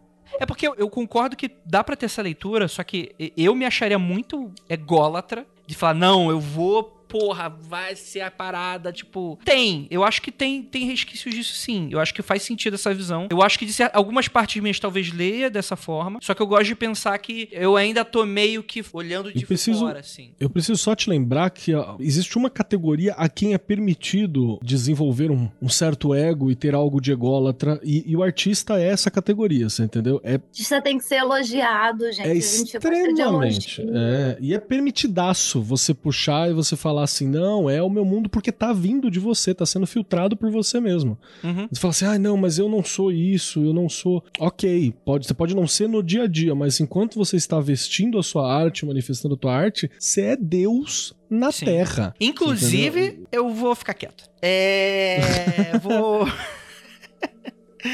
Andrei, o que eu tava querendo deixar você falar tudo é que assim, você coloca parte de você na tua obra. Aquilo ali não é Sim, claro. só a tua realidade. Você está criando, tá fazendo outras coisas diferentes. Aquilo não é só a tua experiência, mas aquilo é a tua experiência. E, e que existe muito uma coisa que, tipo, de artista que eu acho que vocês provavelmente passaram de- da, da forma de vocês também. Porque quando tu começa, tu começa reproduzindo coisa, né? Putz, gosto muito dessa parada. Então, tipo assim, o teu filtro tá meio quebrado. Tipo, passa uns blocos inteiros ali de, de coisa que devia ter sido filtrado e tal. E eu, é isso que eu, que eu falo que o terceiro, acho que ele, ele vem com uma. Você vai sofisticando conforme as coisas vão acontecendo, né? E eu sempre acreditei muito que, entre dentro de um processo pessoal, que eu gostaria até de depois passar essa bola pra vocês, como é que é o processo pessoal artístico de vocês, que pra mim é, é muito no sentido de. é, eu não queria, tipo assim, tem gente que fica desenvolvendo o universo, fica 30 anos desenvolvendo o universo. Cara, acho que vai ser o Tolkien. Cara, 40 anos, eu. Não, só vou lançar meu livro quando tiver 60 anos, porque ali vai ser. Porque o livro pro cara ele tem que ser uma obra-prima, né? Ele tem que ser aquela coisa do é, intelectualmente superior e iluminado e que aquilo vai trazer um a pa- paz aos povos e o pessoal vai ganhar a cadeira do, do- da Academia Brasileira de Letras e tal e Sentado lá à destra do Paulo Coelho. Exatamente. E, e, assim, eu penso completamente o oposto. Tipo, eu, eu, eu, eu, eu quis fazer uma experimentação. Eu queria já escrevendo e publicando. Eu, eu queria que as pessoas fossem acompanhando junto a- a- o que tava saindo. E pra mim, eu tive mais um ímpeto de, tipo assim, cara, eu tive uma certa maturidade aí, porque eu, eu tive contato com pessoas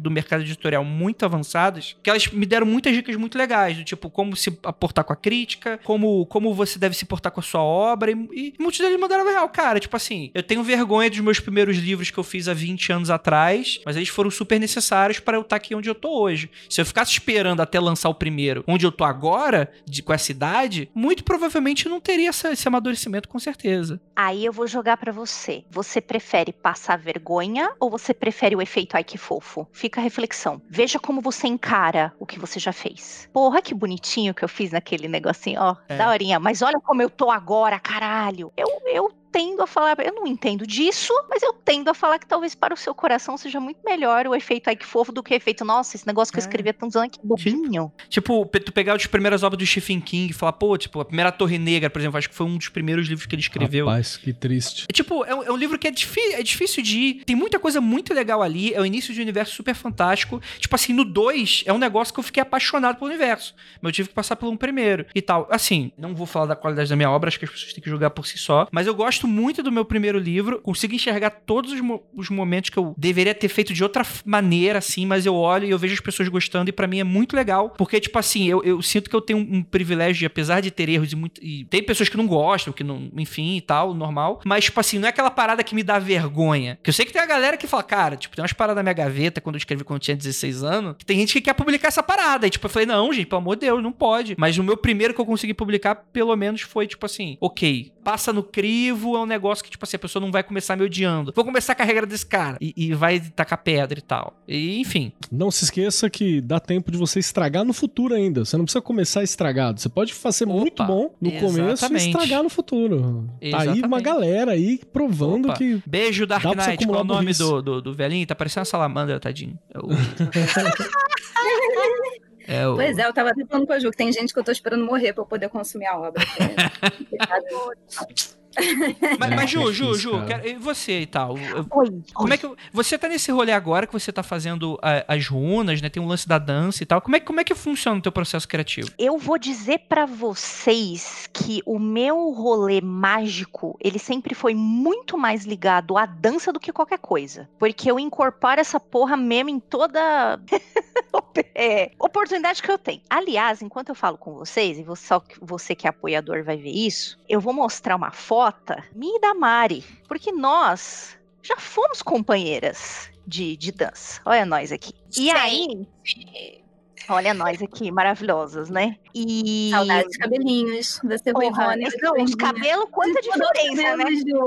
Das duas, né? Das duas. Mas, como eu falei pra vocês, eu acho que é um negócio que não dissocia pra mim, né? Sempre, sempre há alguma coisa, uma expressão artística na minha magia e a dança eu acho que é a mais forte delas. Pra vocês terem uma ideia disso prático antes de eu começar a falar umas coisas aqui. Eu tenho, pra mim, todo mundo quando fala assim, ó, pessoal, nós vamos fazer um trabalho aqui que vai precisar, a gente vai trabalhar com a subida da Kundalini. Top, top. Eu tenho um processo que eu trouxe da dança, que é um movimento de dança que, com a contração que eu faço do períneo, Eita, rapaz. eu e um movimento que você faz, que é um movimento chamado movimento da serpente, que você faz e o blum, e aí sobe muito rápido. Eu faço desse jeito, eu não faço mais de outras formas. Mas aí é sou eu quem estou fazendo, certo? Dança é um bagulho. é, eu acho que a gente Obviamente, a gente vai se pautar muito mais na, na arte visual, no sentido pintura, escultura e o caralho a quatro. Muita gente fala de música, mas eu acho que pouca gente fala de dança. E dança é um negócio muito importante, porque dança também é uma expressão é, religiosa. Nesse rolê todo aí de tribal, tal, que a Mari também tá e tudo mais, eu não sou formada nisso, mas eu fiz uns cursos de uma dança que se chama Odisse. Eu não sei se vocês conhecem. Se soletra o D de dado I, dois S de sapo I. Odisse é uma das oito danças clássicas indianas. Com certeza vocês já viram isso em algum lugar, né? A Mari já fez um do- uma das poses e tudo mais. Odisse. Esse nome, como a gente tem hoje de Odisse, é uma, é uma coisa dos anos 50, né? Que é uma galera tentando reunir o que se fazia desde o século II e sistematizar, entre aspas. Mas você tinha sacerdotisas que faziam isso, que eram as Mahanis, né? Através de mudra de posição, você conta uma história de um deus. Você louva o deus do dia. Logo quando você acorda, quando você vai embora. Isso era uma profissão. As bichas faziam isso da vida. Eram casadas com um deus, as Mahanis, e elas, uma das coisas que elas faziam era louvar estes deuses através da dança. O que é muito legal e o que foi resgatado que tem gente pode ter hoje é como a Mari fez, né, Pra quem tá vindo aí, o apoiador já fez algumas coisas. Você usa muito mudra. Então, quando chegou nessa parte, né, do curso, a galera como, como você já sabe esse negócio, né? Porque você faz. é, Explica aí o que é mudra. São posições de mãos que você faz. Então, por exemplo. É os bagulho do Naruto. Exatamente. Obrigada. Agora entendi, agora entendi. Você tem posições, né, de mãos, por exemplo, né? Quando você está contando uma historinha no Odisse, você não diz, por exemplo, o que, que seria no mundo ocidental um pássaro, né? Tem gente que faz assim, quem tá vendo no vídeo tá vendo, quem não vai, desse fudeu. Um pássaro no mudra é assim. Então você conta a história, você tá dançando e você faz assim, pô, surge um pássaro. Se você faz assim, se você bota a mão assim, surge outra coisa. E o muito legal do Odisse, maravilhoso, esse é o melhor mudra que Marcos Keller tá fazendo, que é mostrar o dedo do meio, é o mudra mais moderno, que é- libera muita energia, é muito bom, viu? É muito, muito bacana. E é muito bacana porque o Odisse, ele é baseado em energias. De novo, aquele papo que eu já disse, eu não vou me repetir, que senão eu fico chata. Masculinas e femininas. Porque ao mesmo tempo que existiam as Mahanis dentro dos templos, existiam meninos que ficavam do lado de fora, que eu esqueci o nome dos menininhos, que se vestiam de moças e apresentavam danças muito parecidas pro povo, porque você não podia entrar no templo e ver essa porra. Então você tem os movimentos mais fortes, incisivos, que é bater o pé no chão, pá, Apa, que são os masculinos, é a força masculina do Odisse, e você tem os elementos, como a Mari fez, que são os femininos e tudo mais. E o, o, o Odisse hoje é a junção dessas duas forças para você chegar em alguma parte. Eu conheço gente que usa Odisse para fazer evocação. Faz o círculo e chama a divindade que você quer trabalhar indo usando Odisse. Posso já ter feito isso na vida? Talvez. Não vou contar. Mas dança é um bagulho muito legal. E se você Hum. quiser referências muito bacanas de livro, existe uma estudiosa que se chama Juanita Westcott. Juanita de J-U-A, tá? Juanita. Ela é uma grande estudadora do Bardon, inclusive. Ela estuda o Bardon pra caralho. E ela tem um livro que ela explica a relação de magia e música na dança. É uma coisa importante. E ela faz umas coisas muito maravilhosas que é pegar tons e correlacionar com planeta, com o símbolo do zodíaco, todo aquele rolê do Bardon, ela faz uma grande categorização. O que, que você pode usar? Olha, quando você for fazer esse ritual, você pode usar esse esse tom, pode usar esse esse movimento. É um livro muito foda. Eu devo confessar que eu tive esse livro na mão uma vez só, porque era de um amigo meu. Não mora, não tem no Brasil, meninas. Já tentei comprar essa porra. Sempre fico num, num olho um que tem na Amazon, que tá na puta que pariu, tá sempre caro. Mas, e eu nunca consegui o PDF. Mas é muito interessante. Essa pessoa que eu conheço me manda fotos. Eu, às vezes eu falo, manda umas fotos aí. E tem umas tabelinhas no livro, é muito bacana. Então, se você tiver a chance de botar a mão nesse livro da Juanita Westcott, ele se chama, até abrir aqui, ó, ele se chama Magic and Music, The Language of the Gods Revealed. É muito foda. Eu acho que a gente dá pouca atenção pra dança e a dança é um puta, uma puta expressão mágica e você pode fazer muitas coisas. Não preciso nem falar das bruxas dançando em volta da fogueira.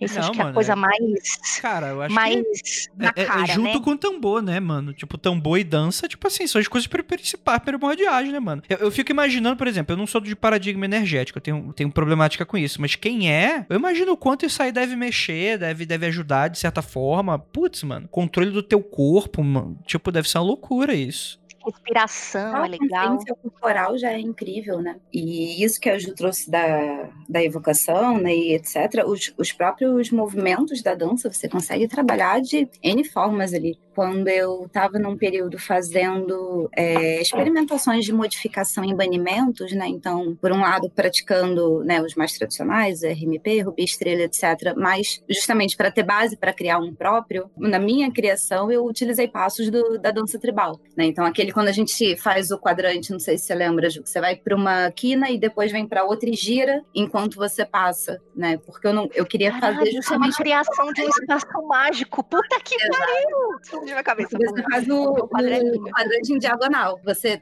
é, é difícil falar de dança depois de vencer por áudio, vai ficar mais foda ainda, mas enfim, para quem tá vendo agora, é, você vai para uma diagonal, gira por, por outra, mas você não faz num círculo em etapas, né? Você vai de diagonal em diagonal, então você passa pelos elementos de outra forma. Então tem passos ou tem inspirações também que dá para juntar e costurar e que são muito interessantes, né? Ou fazer pegadas mais fortes para talvez um trabalho com terra, uma coisa assim, explorar como que o seu próprio corpo ressona, né? Ou, ou vai simbolizar aquilo, porque no fim das contas é a mesma coisa, né? A manipulação simbólica, né? Desse ato aí de dança para a criação de alguma coisa. E aí, nesse ponto, eu queria recomendar também aqui no Brasil, tem a Natália Espinosa, que é uma professora de dança tribal, maravilhosa, e ocultista também, estudante de magia. Ela, eu fiz um workshop com ela uma vez, justamente de dança alquímica, se eu não me engano, que era o nome. Eita, rapaz. E foi muito legal porque ela misturava essas duas coisas intencionalmente. Né? Então, de vez em quando, ela tem aí também uns cursos, depois lá nas, nas recomendações bota. Mas foi um trabalho muito legal, né? De relacionar os movimentos com os chakras, com o que, que você está transformando ali, com qual a música do ambiente que você vai botar, com o que, que você quer transmitir também de emoção, né? Com a Enfim, cor da roupa que você tá dançando, com os elementos da roupa que você tá dançando, coisas que tem na sua cabeça, coisas que tem nas suas mãos. Não sei se vocês já repararam nisso. Posso botar alguns. Inclusive, eu vou botar, viu, Andrei? Depois eu te mando alguns Claro, links de vídeo. Claro. Porque. Lembra que eu não vou lembrar. bacana. Não, eu mando, eu mando logo que acabar a coisa, eu te faço uma listinha. Eu vou mandar uma de Odisse pra vocês verem que eu acho lindíssima a dança, eu acho muito legal. Por exemplo, acho que a Mari conhece a minha bailarina preferida de tribal, é uma moça chamada Zoe Jakes. Eu amo aquela mulher até a minha morte. E ela tem um espetáculo, esse lance de ah, o quanto magia permeia dança ou dança permeia magia. Ela tem, ela tem um milhão de espetáculos, mas ela tem um espetáculo que se chama House of Tarot. Você tem 22 atos e você tem o- a andança e aquilo por. É lindíssimo, é muito foda. Do caralho. E ela faz várias coisas mágicas também. Ela é. A, a- obra dela é toda permeada por isso. Aliás, sei lá, Mari, eu acho que todas as bailarinas de tribal têm um pezinho. Tem, né? tem um pezinho lá. Tem um pezinho. Na nossa turma tinha um monte que tinha pezinho. É, mas enfim, é tudo muito maravilhoso e esse é, é muito eu bacana mesmo. já, já fiz ritual de processo seletivo de emprego com dança. Rolou É super bem. É eu quê, já fiz ritual usando dança, inventei um ritual com dança no dia para fazer no dia anterior de um processo seletivo de emprego. Ah, Ela imaginou se fazendo dinâmica com o pessoal, assim, tipo, na hora. Não, não, Foi não, longe não. demais. Eu fiz o ritual para conseguir a vaga, porque eu só que imagino. usando dança. Na hora, né? Fala, qual que é a sua maior qualidade? Aí ela. É, Botei num amuleto e usei ele durante a Se entrevista. você fosse um animal, quem você seria? Por um momento eu achei que você chegou que, tipo assim, que nem a Beyoncé fazendo, rebolando lá, também dá Tá pra conseguir contratada. emprego Na hora, forma. na hora, na Mas- hora. Vixe. Não sei se o emprego que eu quero, mas Você não quer ser a próxima Beyoncé, Mari? Muito trabalho. Eu sou fumante, né? Eu não consigo dançar tanto assim.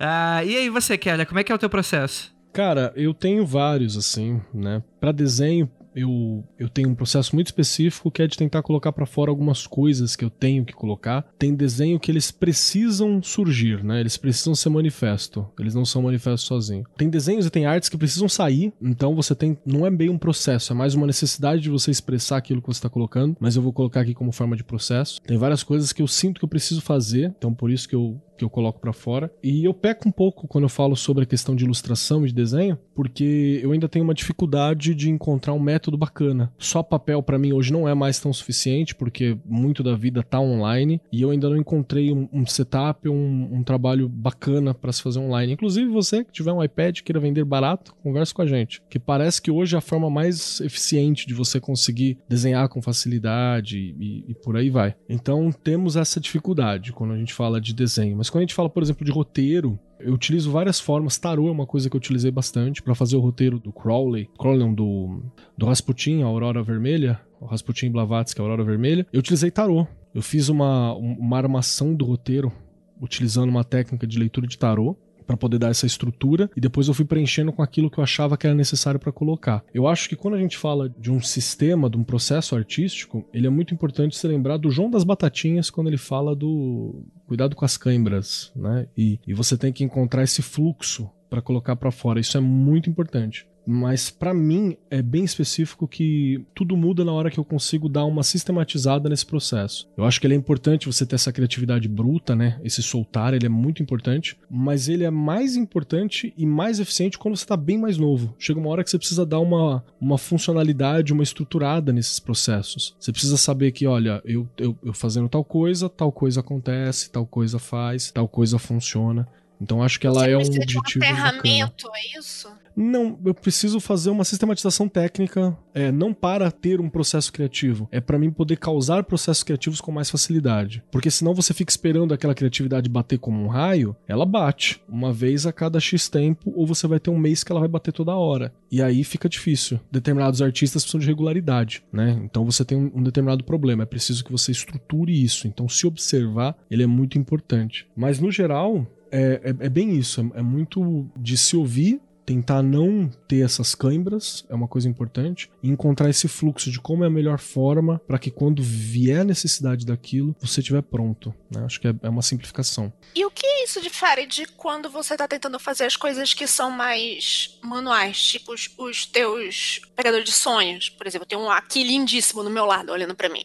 É o Hum, mesmo processo? Aí é bicho grilo. Aí o cara dá Não. cola quente. Ela- É isso que eu queria chegar, Andrei. Tem gente que separa arte de artesanato. Pra mim, isso aí é um pedantismo Pra caramba. de tamanho. Assim, Tá, dá, tem que dar, um- dá- dá- tem, um- tem que dar separadinho. Tem que dar Deixa eu contar uma, uma encheção de saco. Eu tinha uma amiga que falava isso, né? Era um casal de amigos, né? Era, na, na verdade, quem falava era o, era, o, era o- era o marido e ela meio que brincava mais assim. E aí ela falava assim, não, porque uma coisa é você fazer arte, outra coisa é você fazer biscuit. Biscuit, esculachava o biscuit, mano. Eu ficava puto. Aí um dia eu fiz um, um mestre Yoda, como se fosse um Buda, de biscuit todo detalhado, assim, tá ligado? E eu dei de presente. Falei assim, ó, tá aqui, é feito de biscuit, viu? Porque ele, o casal gostava muito de Star Wars. Ali é feito de biscuit, tá? Falei, nossa, que arte bonita. Ah, filho da puta.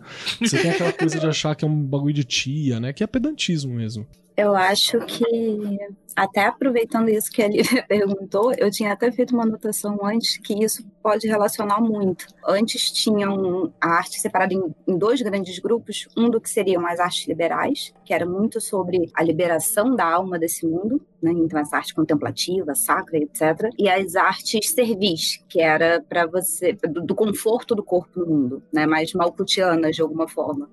Então acho que o artesanato cai de certa forma, nesse olhar né, de, de preconceito dessa categoria, né? São, são as coisas profano, né? ele é exato, ele é profano, ele é, ele é para o mundo, ele não é contemplativo, ele não é para ser transcendental.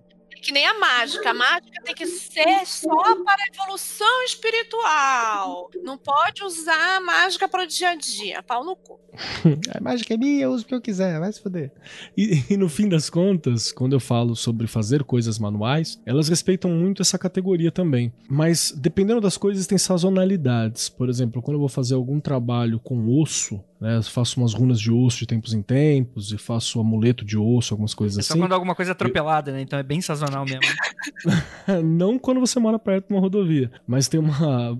Para além da, da morte dos bichinhos, você tem todo um trabalho para ser feito. Então eu gosto de fazer perto de solstícios e equinócios. Eu tenho todo um ritual, uma ritualística específica. Então não dá pra fazer sempre. Eu poderia ignorar isso tudo e fazer uma, industriali uma industrialização da parada? Até poderia, mas aí eu acho que eu perco uma parte importante do que é a sacralidade desse processo. Que é você fazer um trampo xamânico, apacentar a alma do que quer que tenha passado por ali, do que você está usando como objeto de trabalho. Então tem toda uma, uma ritualística que eu acho que ela é importante e ela acrescenta valor no sentido espiritual, filosófico e reflexivo da parada. E assim eu faço com que o objeto final artístico, mesmo que ele não seja para mim, ele passou por mim e ele causou mudança em mim no- durante sua, o seu feitio. E eu espero que isso também se reflita tanto nele quanto para quem vai ser presenteado, para quem vai adquirir ou o que quer que seja. Então você tem algumas particularidades, mas o rolê do não faça cãibras e seja sincero é essencial para mim em toda a produção daquilo que eu tô fazendo. Quando você faz o, o- um instrumento mágico, né, seja pra você ou pra vender, enfim, você invariavelmente bota. Você não vai começar aquilo tipo, ah, vou sentar aqui na mesa e fazer, velho. Isso não existe. Não, não. Isso não existe. Como que ela falou, ou você olha no calendário, ou você vê qual é, em que parte do, do ano a gente tá, ou você vai fazer pequenas evocações assim. Tipo, não tem como. Quando você trabalha com esse bagulho, não tem como você sentar e falar assim: ah, vou sentar aqui e vou fazer o bagulho. Gente, isso não existe. Você pode acho que chega uma hora que, dependendo do processo, ele já fica tão intrínseco que você não sente quando um tá começando. Pelo menos pra mim, eu acho que eu não sei Exato. quem começou primeiro. Sim, né? sim, sim. Mas assim, eu não, não chego no óleo as coisas e tal, mas eu tenho uma coisa que o Keller chama mais de xamânico. Até a gente tava pensando numa aula, se lembra daquelas. Pensando não, vai acontecer. Deixa o mundo se estruturar de novo que a gente conversa. Deixa a, a vacina ocorrer, né? Que, é, por exemplo, assim, eu não vejo o data, eu não vejo esse negócio. Eu normalmente tô num- numa parada que eu acho a matéria bruta. E a matéria bruta fala comigo e, tipo, eu quero ser isso. Ela pede pra existir. Isso acontece muito. Ela pede pra existir. E é numa parada, tipo assim, tô andando pela rua, é, tô em São Paulo, meu amigo. Não, não tô no Amazonas que eu vou entrar no meio da floresta. E mesmo no Amazonas eu não entro na floresta assim todo dia, não. Mas você acha material no dia a dia. Até porque tá, tem cada vez menos floresta no Amazonas, né? Então tem esse- essa questão também. Pois é. Então, eu acabo não vendo, mas quando você falou, Ju, de, das pequenas evocações, elas acontecem. Eu tenho um negócio que tô num processo criativo que eu faço pequenas obsessões. Eu fico obcecada com aquela coisa e, dependendo do tipo de obsessão, melhor fica o resultado final. É aquilo pedindo pra existir, sabe? É uma coisa assim, você tá canalizando uma, uma- uma possível existência daquilo. Ai, mas então você tá possesso e fala, não, cara, calma, não é. Eu tô Calma. possessa. É, Vai pedir pra eu fazer outra coisa quando eu tô com a Dremel na mão, voando osso Eu e quero tanto uma. Pelado, tu vai ver o que, que vai acontecer contigo. Eu tô precisando de uma Dremel também, porque eu tô usando o Esmeril. Que aqui eu tenho espaço, né? E aí, Lívia, é, você começou a falar do seu processo criativo, como é que funciona? Você já falou? Então, primeiro assim, eu tenho um pouco de. Meu processo criativo de fazer arte visual é pro meu consumo. Eu não. Eu acho que eu, eu, não publiquei nada, não fiz nada assim, não fiz nenhuma divulgação disso. Então tem algumas coisas, sei lá, acho que eu tenho um Behance lá em algum lugar, sei lá, aquela porra. E elas, ultimamente, por por causa do meu dia a dia, por causa da penumbra, do magicando e das coisas, tem tido um viés que as pessoas podem olhar e falar assim: hum, isso aqui tem um tema esotérico. É meio óbvio, porque o Keller falou: ah, tem o bode de casaca. Tem um bodinho de casaca lá que eu fiz. Tem a foto do Naqueto, a ascensão do eu Naqueto. Juro que eu pensei que você fosse falar, tem a foto do Naruto. Eu falei, caralho, bicho. Caralho, tá criativa mesmo, hein? É uma boa ideia eu fazer do Naruto. Eu tô numa linha de fazer agora é imagens de deidades. O primeiro que foi que eu fiz foi do Flying Spaghetti Monster. Monstro Maravilhosa. Essa eu acompanhei, né? O, o, o fazer. Foi muito maravilhoso. Essa tá, no, essa tá no Behance. Aí tem o do bode de casaca, tem o da ascensão do Naqueto, que é um servidor é do povinho aqui, Naqueto servidor, e tem, eu tô terminando agora o King Kong é santo discordiano. Todos esses, como elas têm como objetivo um negócio, eu não peguei a, a, as pequenas obsessões. Minhas pequenas obsessões estão focadas agora mais em objetos. Tipo, quando eu vou fazer as runas, eu só paro quando, quando eu termino meu diário mágico, quando eu, eu trouxe um, uma maneira para fazer a minha varinha da Alemanha,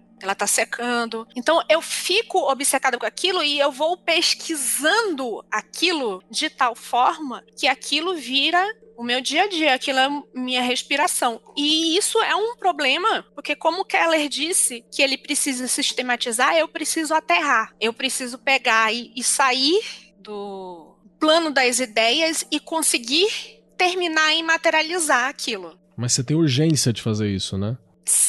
Então, se eu não faço aquilo enquanto eu tô pilhada, às vezes não sai, não termina. Doido. Eu era bastante assim para algumas coisas, aí eu, eu acho que eu consegui dar uma sistematizada. Do tipo assim, ah não, se eu vou fazer mais de um, eu consigo criar um, um fluxo de produção menos intenso. Porque isso exige muito da gente, né? Quando você entra em.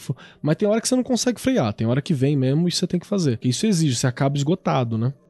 E assim, eu consegui sistematizar, como você fala, na parte de, de, de ilustração, de fazer as capas, de fazer Legal. essas coisas. Eu consegui sistematizar e fazer e aos poucos. Tanto que eu tô conseguindo terminar, consegui terminar esses, as três deidades agora, consegui terminar com o tempo, tipo, não fiz de uma vez. O do King Kong tá terminando agora. Então é, é mais saudável. Embora é, eu acho que o resultado final seja muito mais impactante, do resultado até mágico, ser mais forte e impactante quando você fica obcecado, mas é muito mais saudável você tentar fazer as coisas de uma forma muito mais tranquila. Você, você não precisa se rasgar em cruz para terminar aquilo. E eu acho legal que às vezes o ouvinte pode estar escutando falando, pô, eu não quero lançar nada, tipo o livro do Andrei, eu não quero dançar ou fazer rune igual a Ju, eu não quero lançar quadrinho igual o Keller e tal. O teu processo sendo muito pessoal, eu acho que isso é interessante pro cara que às vezes tem a ver artística, só que o cara não se. Não é, às vezes ele pode ser tímido, né? Isso é um problema. Mas às vezes não, às vezes ele não quer se, se incomodar, tipo, fazer isso e tal. Dá pra você procurar uma parada, uma expressão artística tua que tu gosta e tal, que é para você. Acho que isso é interessante, né? Eu, enquanto jovem, eu pensei em ir para esse lado, mas acabei não. Acabei pensando mais no, na parte de a expressão criativa da manipulação de signos, que foi que eu acabei sendo publicitária nisso entendeu? Porque é uma manipulação de, de símbolos também. Como a, a Mari falou Não, mal. Comprovou o que o Keller falou, que todo mundo consegue botar na própria profissão. É. é isso mesmo. Eu acabei indo para lá e a, e a, parte gráfica acabou ficando. Entendi. Tipo, é, é, uma coisa de expressão pessoal. Meus amigos conhecem, meus amigos já viram, mas não é profissional. Mari, e você? Como é que é o teu processo? E falando nisso, você tava nas Europa esses dias aí, né? O que, que, que rolou aí que você tava. Esses dias, não, que, gente, Covid tá acontecendo há muitos meses. É, nesses dias, Mas... ano passado.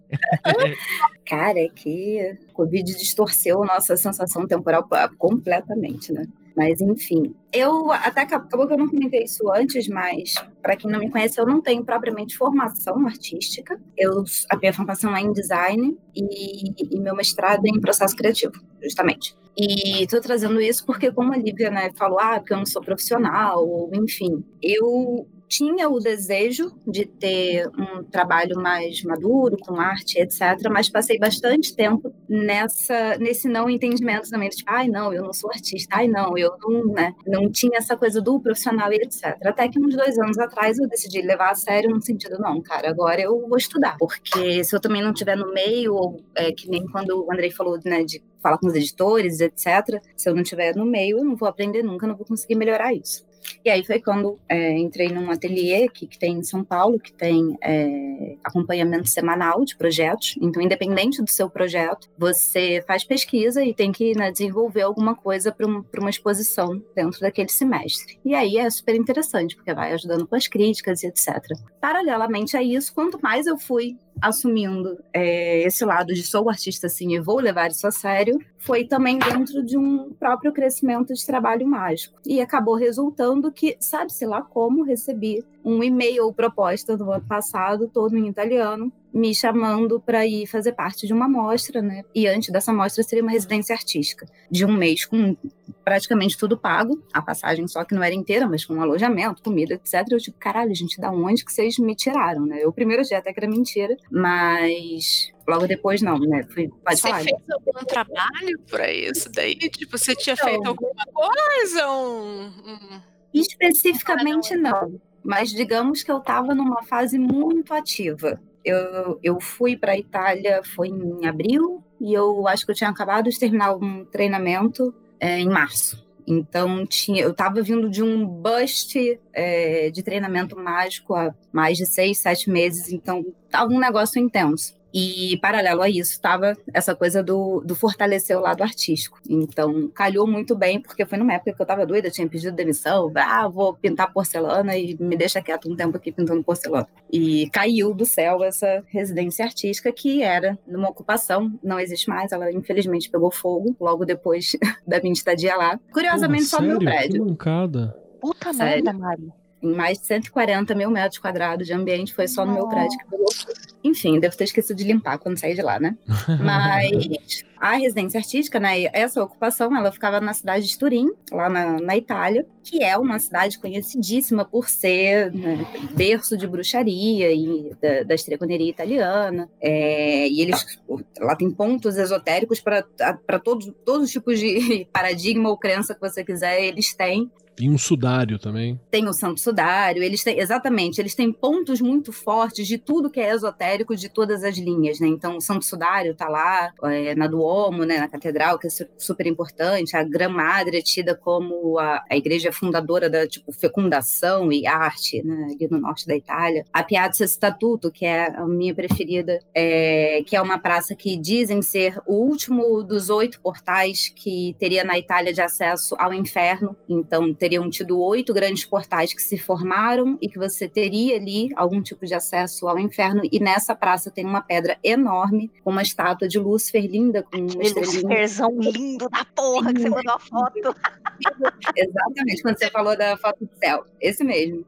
Eu achei legal que você colocou numa porcelana esse, essa foto, né? As tias deviam estar falando, nossa, que anjo lindinho!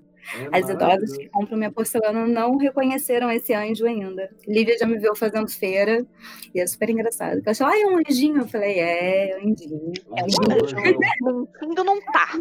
Mas, enfim, a cidade tem esse quê todo esotérico. E, porra, eu falei, caralho, vou juntar as duas coisas que eu gosto e quero fazer, ainda mais aproveitando essa convergência, né? Então, a minha proposta era justamente de juntar práticas mágicas com práticas artísticas e que elas fossem, de certa forma, intrínsecas. O resultado de uma tinha que gerar uma alimentação para o de outra, né? Seja de inspiração ou seja que aquilo fosse um amuleto que virasse outra coisa, etc. E então, juntei esses os dois lados lá na, na proposta para fazer o trabalho. E o trabalho acabou sendo de fazer viagem astral nesses locais. Foram oito locais, não começou assim, foram cinco primeiro, depois o trabalho foi se desenvolvendo. Eu gosto muito de ter até respondendo sobre o processo criativo, né? Eu gosto muito de ter um processo criativo bastante aberto também, para que, entendendo que as coisas mágicas que estão acontecendo ali, elas podem trazer novidades, é, mudança de percurso, enfim, acho que isso vem muito da minha mentalidade de, de design, né, de trabalhar com inovação, de estar sempre ali reorientando a rota e absorvendo o que está trazendo também. Então, primeiro eram cinco locais que eu ia fazer viagem astral. Ao longo do caminho, fui conhecendo pessoas e era sempre uma coisa muito doida. uma amiga chamava para ir na casa da outra. Quando eu cheguei lá, era um coven de estregoneria que estava tendo ritual de oráculo no não sei o que. E eu, tipo, caralho, eu tô realmente caindo aqui. É, enfim, as coisas eram para ir acontecendo ao mesmo tempo que a parte artística também tinha que ir se desenvolvendo, né? E no fim das contas, o trabalho final ficou, eu tinha um, um quarto, né? Esse trabalho final ficou de um lado a primeira proposta em si, que era uma cartografia astral da cidade, né? Então, a partir dessas viagens astrais feitas nos pontos de energia, seja lá magia branca ou negra, ou na, no Santo Sudário, né? Que fiz lá também na Duomo, e representar esses, esses simbolismos dessas viagens numa grande cartografia para que as pessoas que também interagissem com aquilo pudessem ver a cidade de outra forma, que não só através de um mapa, né? Que não só uma representação do que é o urbanismo. A representação ali é o que, que a camada astral simbólica traz dessa cidade. Do né? O que está além de um mapa. E, por outro lado, esse era o primeiro trabalho intencional, mas de, de side effect, porque magia funciona assim, né? E a gente está aberto a isso. Apareceram diversos objetos e etc., que eu fiz, sei lá, uma instalação, né? Quando você gruda um monte de coisa e você não dá, não tem nome para aquilo que você chama de instalação. E aí com esses objetos apareceram. Depois até tem uma apresentação do, do Calem, do Pestilência em Foco, que a gente fez no ano passado. Eu apresentei esse trabalho, então tem as imagens. Eu posso botar aqui o link com a apresentação também, quem quiser ver. Acho que fica mais interessante quando, quando você está vendo, né? Mas, enfim, e aí com esses objetos fiz uma instalação que era basicamente um espelho com umas portas que apareceram. Essas portas catei lá no subterrâneo do prédio, porque era aquilo era uma ocupação, né? E um prédio de, de sei lá, 500 né, anos, né? Era a cavalaria real italiana que foi ocupada, o prédio é, já estava em decadência e tudo mais. Então tinham muitos objetos antigos no subsolo que eu fui catando encontrei duas portas talhadas em madeira, uma com uma estrela que vocês todos vão concordar que é basicamente o universal, e a outra que era basicamente uma estrela do caos, né, com as oito pontas. Era madeira talhada. Achou? Vou mostrar isso de uma forma, mas enfim. Peraí, peraí, é... peraí. Você achou assim?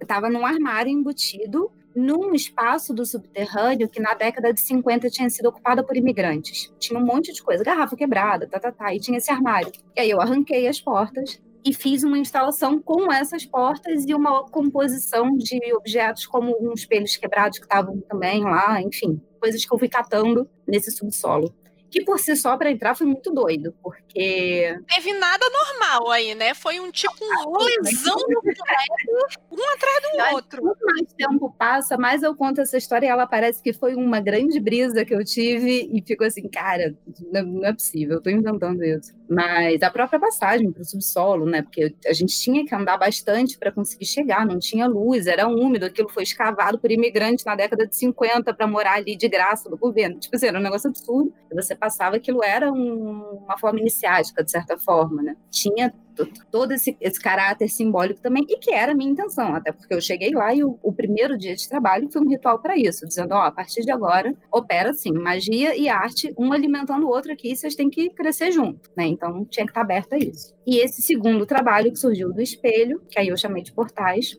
eu acabei convidando as pessoas que assistiram a mostra, foram 10 dias de mostra, é, passou bastante gente lá, era uma mostra internacional e tal, e eu convidava as pessoas a fazer o exercício de você se olhar no espelho, obviamente, né, focando por um tempo até que aquilo gerasse imagens na cabeça dela eu estava basicamente botando as pessoas para fazer tipo, um tipo de scrying e vendo como que elas reagiam. Isso era muito interessante, porque primeiro que elas chegavam muito curiosas, né, muito céticas, mas muito curiosas com a questão da viagem astral. Mas como assim? Você foi na praça fazer viagem astral e agora desenhou no mapa? Elas tinham um encantamento, mas também era tudo muita loucura, né? E quando eu começava a conversar com quem se interessava um pouco mais sobre né, como é que você altera o seu estado de consciência, eu falava, tá ali um, o, a segunda obra se você quiser experimentar. E dava as instruções como que ela tinha que fazer, quanto tempo, como é que se posicionava para ficar confortável, vai queimar a vista, mas tá tudo bem, né? Enfim, todo esse tipo de coisa. E era muito interessante, porque tinham pessoas que saíram de lá do tipo, uou, wow, eu vi coisas aqui. Então, Agora a gente pode começar a conversar de outro, né, de outro lugar sobre essa outra obra aqui.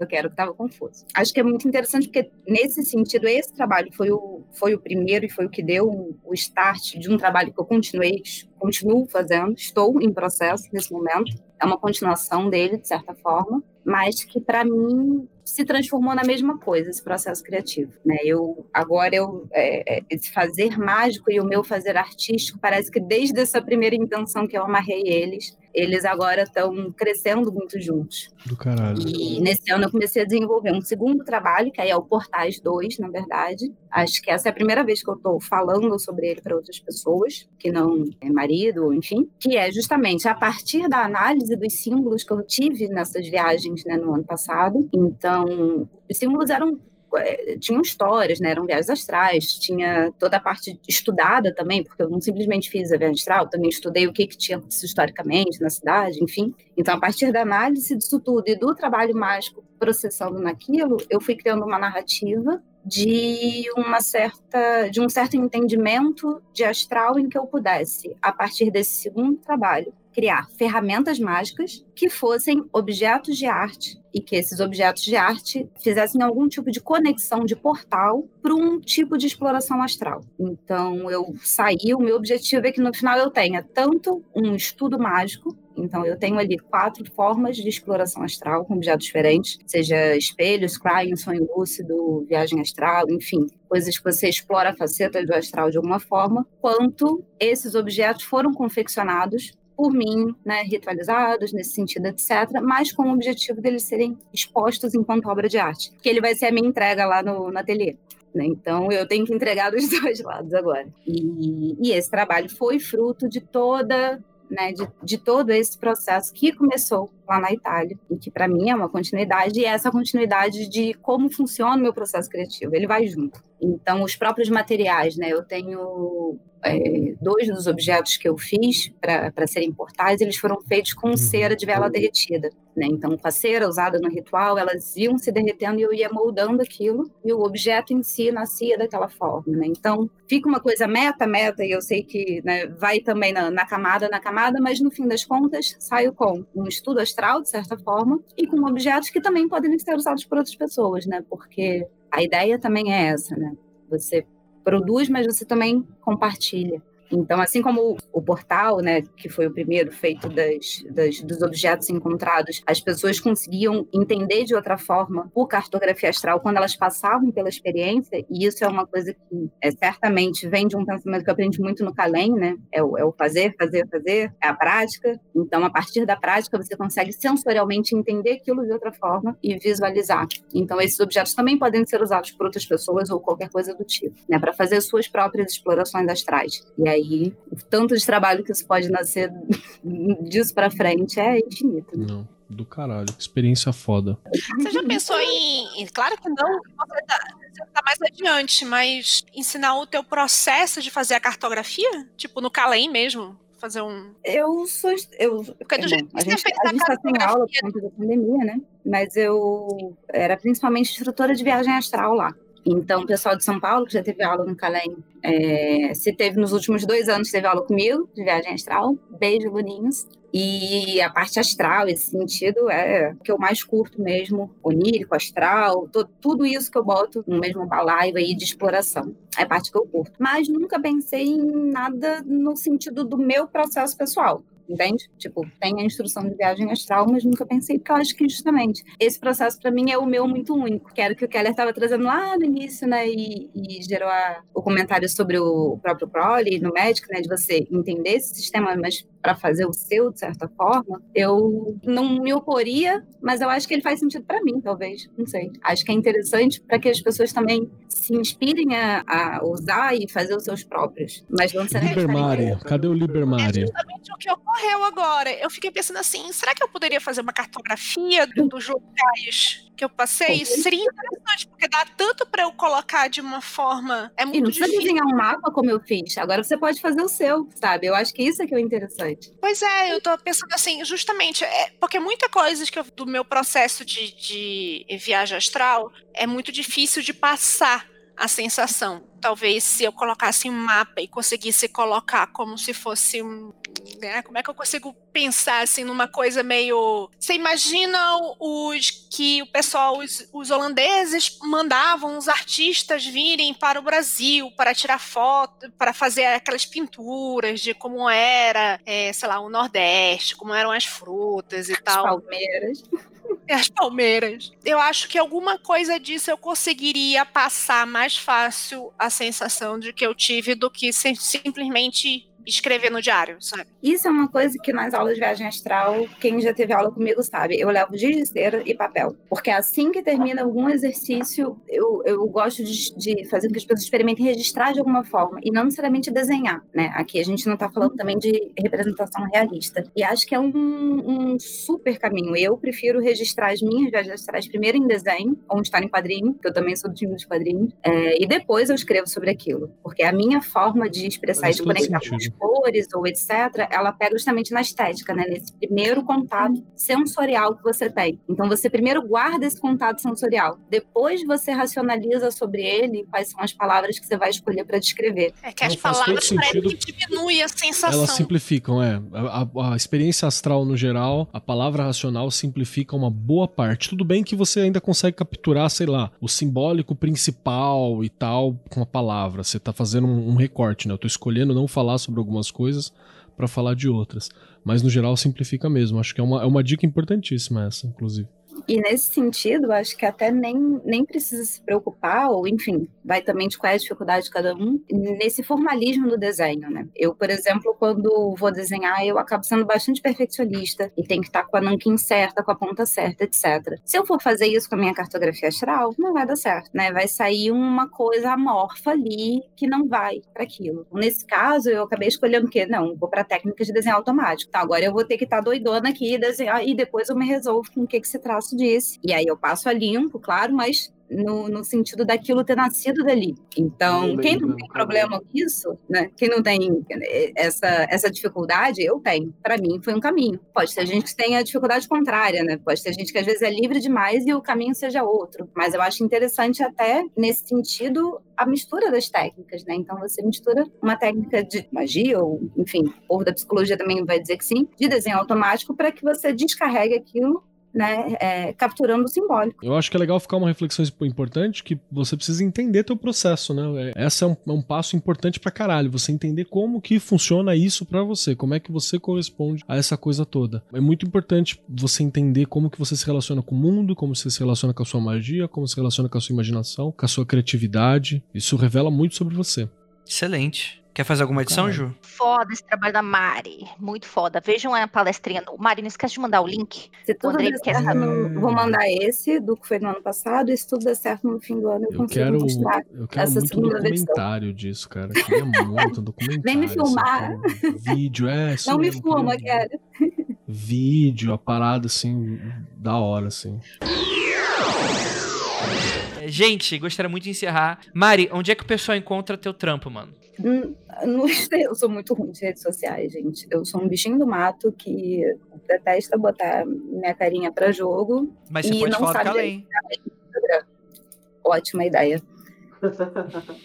Eu devia ter pensado Fala do antes. Instagram da- das, Do das- do lado. trabalho artístico também, Mari, não esquece. Meu lado artístico, exatamente. Eu posto no Instagram, que é arroba mfalcãostudio. Aí vai ter colagem, vai ter a foto da- das instalações, vai ter processo criativo e vai ter principalmente as porcelanas que eu pinto, que essas eu tive que parar agora pela mudança, estão nas caixinhas, mas o Instagram tá lá, eu tento manter ele vivo, apesar de que eu sou muito ruim disso. Mas M Falcão Studio, é o Instagram, mfalcão.studio. E além, que aí, como já falaram no início do programa, de vez em quando eu tô no Foco de Pestilência, tô mesa fixa do, do Foco de Pestilência de uns tempinhos pra cá, junto com a Kel, com é, Flávio, né, eu e o Feliciano. E grande elenco. É, e grande elenco, não posso falar o nome errado aqui. Mas o Calem a gente está com as atividades presenciais suspensas atual, atualmente, né? Enquanto tiver pandemia, enquanto a gente não se sentir seguro com isso, a gente não vai dar aula. Mas temos o Calem São Paulo e temos o Calem Rio funcionando com o Bárbaro. Então, uma vez por mês a gente está fazendo live, está fazendo é, um estilo de palestra e barzinho virtual também. Venham que está sendo sempre muito legal. Mó legal. Uma monóloga maravilhosa, uma estudiosa, pesquisadora a Ju participou com a gente para falar de runas, para falar de sistema mágico nórdico, foi incrível. Então, para seguir o Kalem é Kalem418 no Instagram. Não, em tudo, na verdade, em tudo. No Facebook também e no Twitter também. Então, mesmo sem as aulas presenciais, que por enquanto não temos, mas quando tivermos, é, estarei em São Paulo dando aula. Tem nosso é, conteúdo, enfim, tem o podcast, tem uh, o Bárbaro. A gente está sempre tentando fazer uma coisinha também pelas redes. Muito bom, muito bom. E leiam o Liberpeu. Liberpeu, melhor Liber. É, então é isso, gostaria de agradecer muitíssimo a presença de todos vocês, até quem ficou aqui, a galera que tá comentando. E eu acho que eu no bode é Praise the Sun para todos vocês.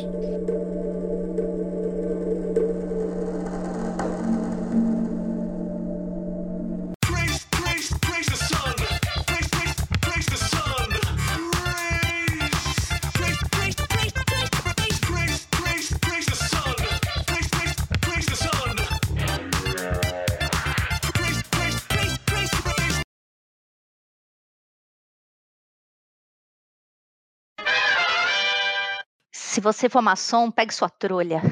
Que isso? Ué, a trolha. O que, que é trolha, rapaz? Trolha. Quer dizer, o Trolha, é. maçom tem. Maçom tem trolha. com a trolha. Sim, sim. No Rio é outra coisa, É, trolha. não, no Rio, cara. Se tu fala um negócio desse, você até desconcerta o maluco. Trolha, né? Que é, que é o é o, o instrumento de construção.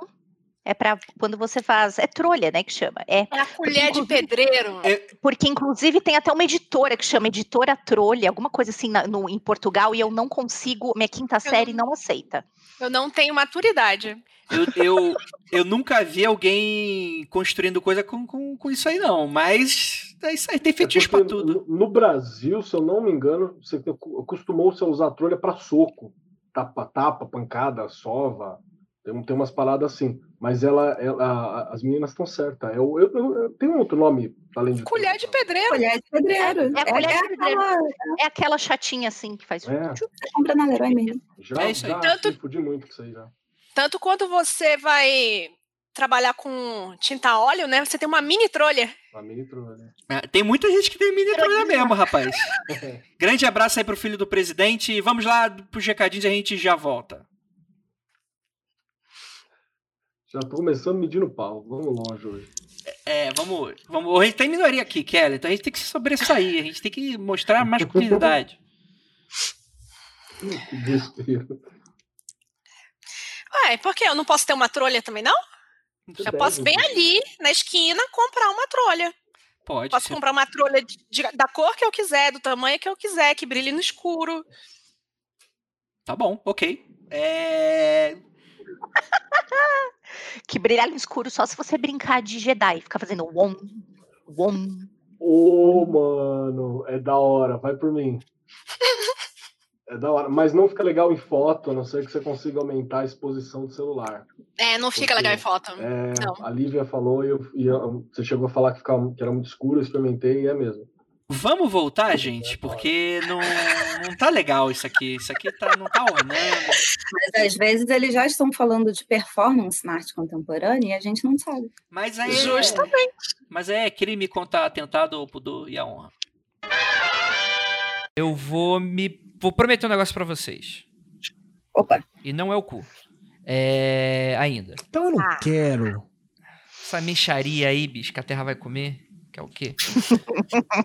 é. Seguinte, é, ficou faltando uma parte muito essencial dessa pauta, que é falar a galera mágica que é artista que a gente gosta. Então acho que dá Cabe uma- um programa só isso. cabe um é. programa só esse, então eu vou trazer esse elenco. Traz É a. Mari de novo. Trazer Essa a Lady equipe, Gaga. essa Cara, a gente equipe. esqueceu da. é, O programa foi tão foda que a gente esqueceu da Lady Gaga. Eu não esqueci, Lady eu joguei a Lady Gaga. Gaga aí, vocês É porque eu ignoraram. não vi o clipe.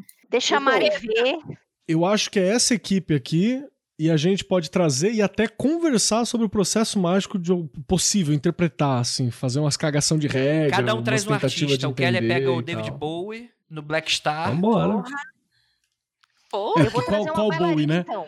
Boa. Qual Bowie Pode, você escolhe pode, trazer? pode, Tem essa ainda. Eu vou trazer o Eiichiro Oda. Gosto, Quem é gosto essa pra pessoa? Caralho. não sei, é o, perdão. Ele é, um é do ator. anime? é- Ele não, ele é ator pornô. É ator pornô. Oxi! Ator pornô, ele é o Frota. Ator pornô. Eiichiro Frota. Fica aí, um abraço pra ele.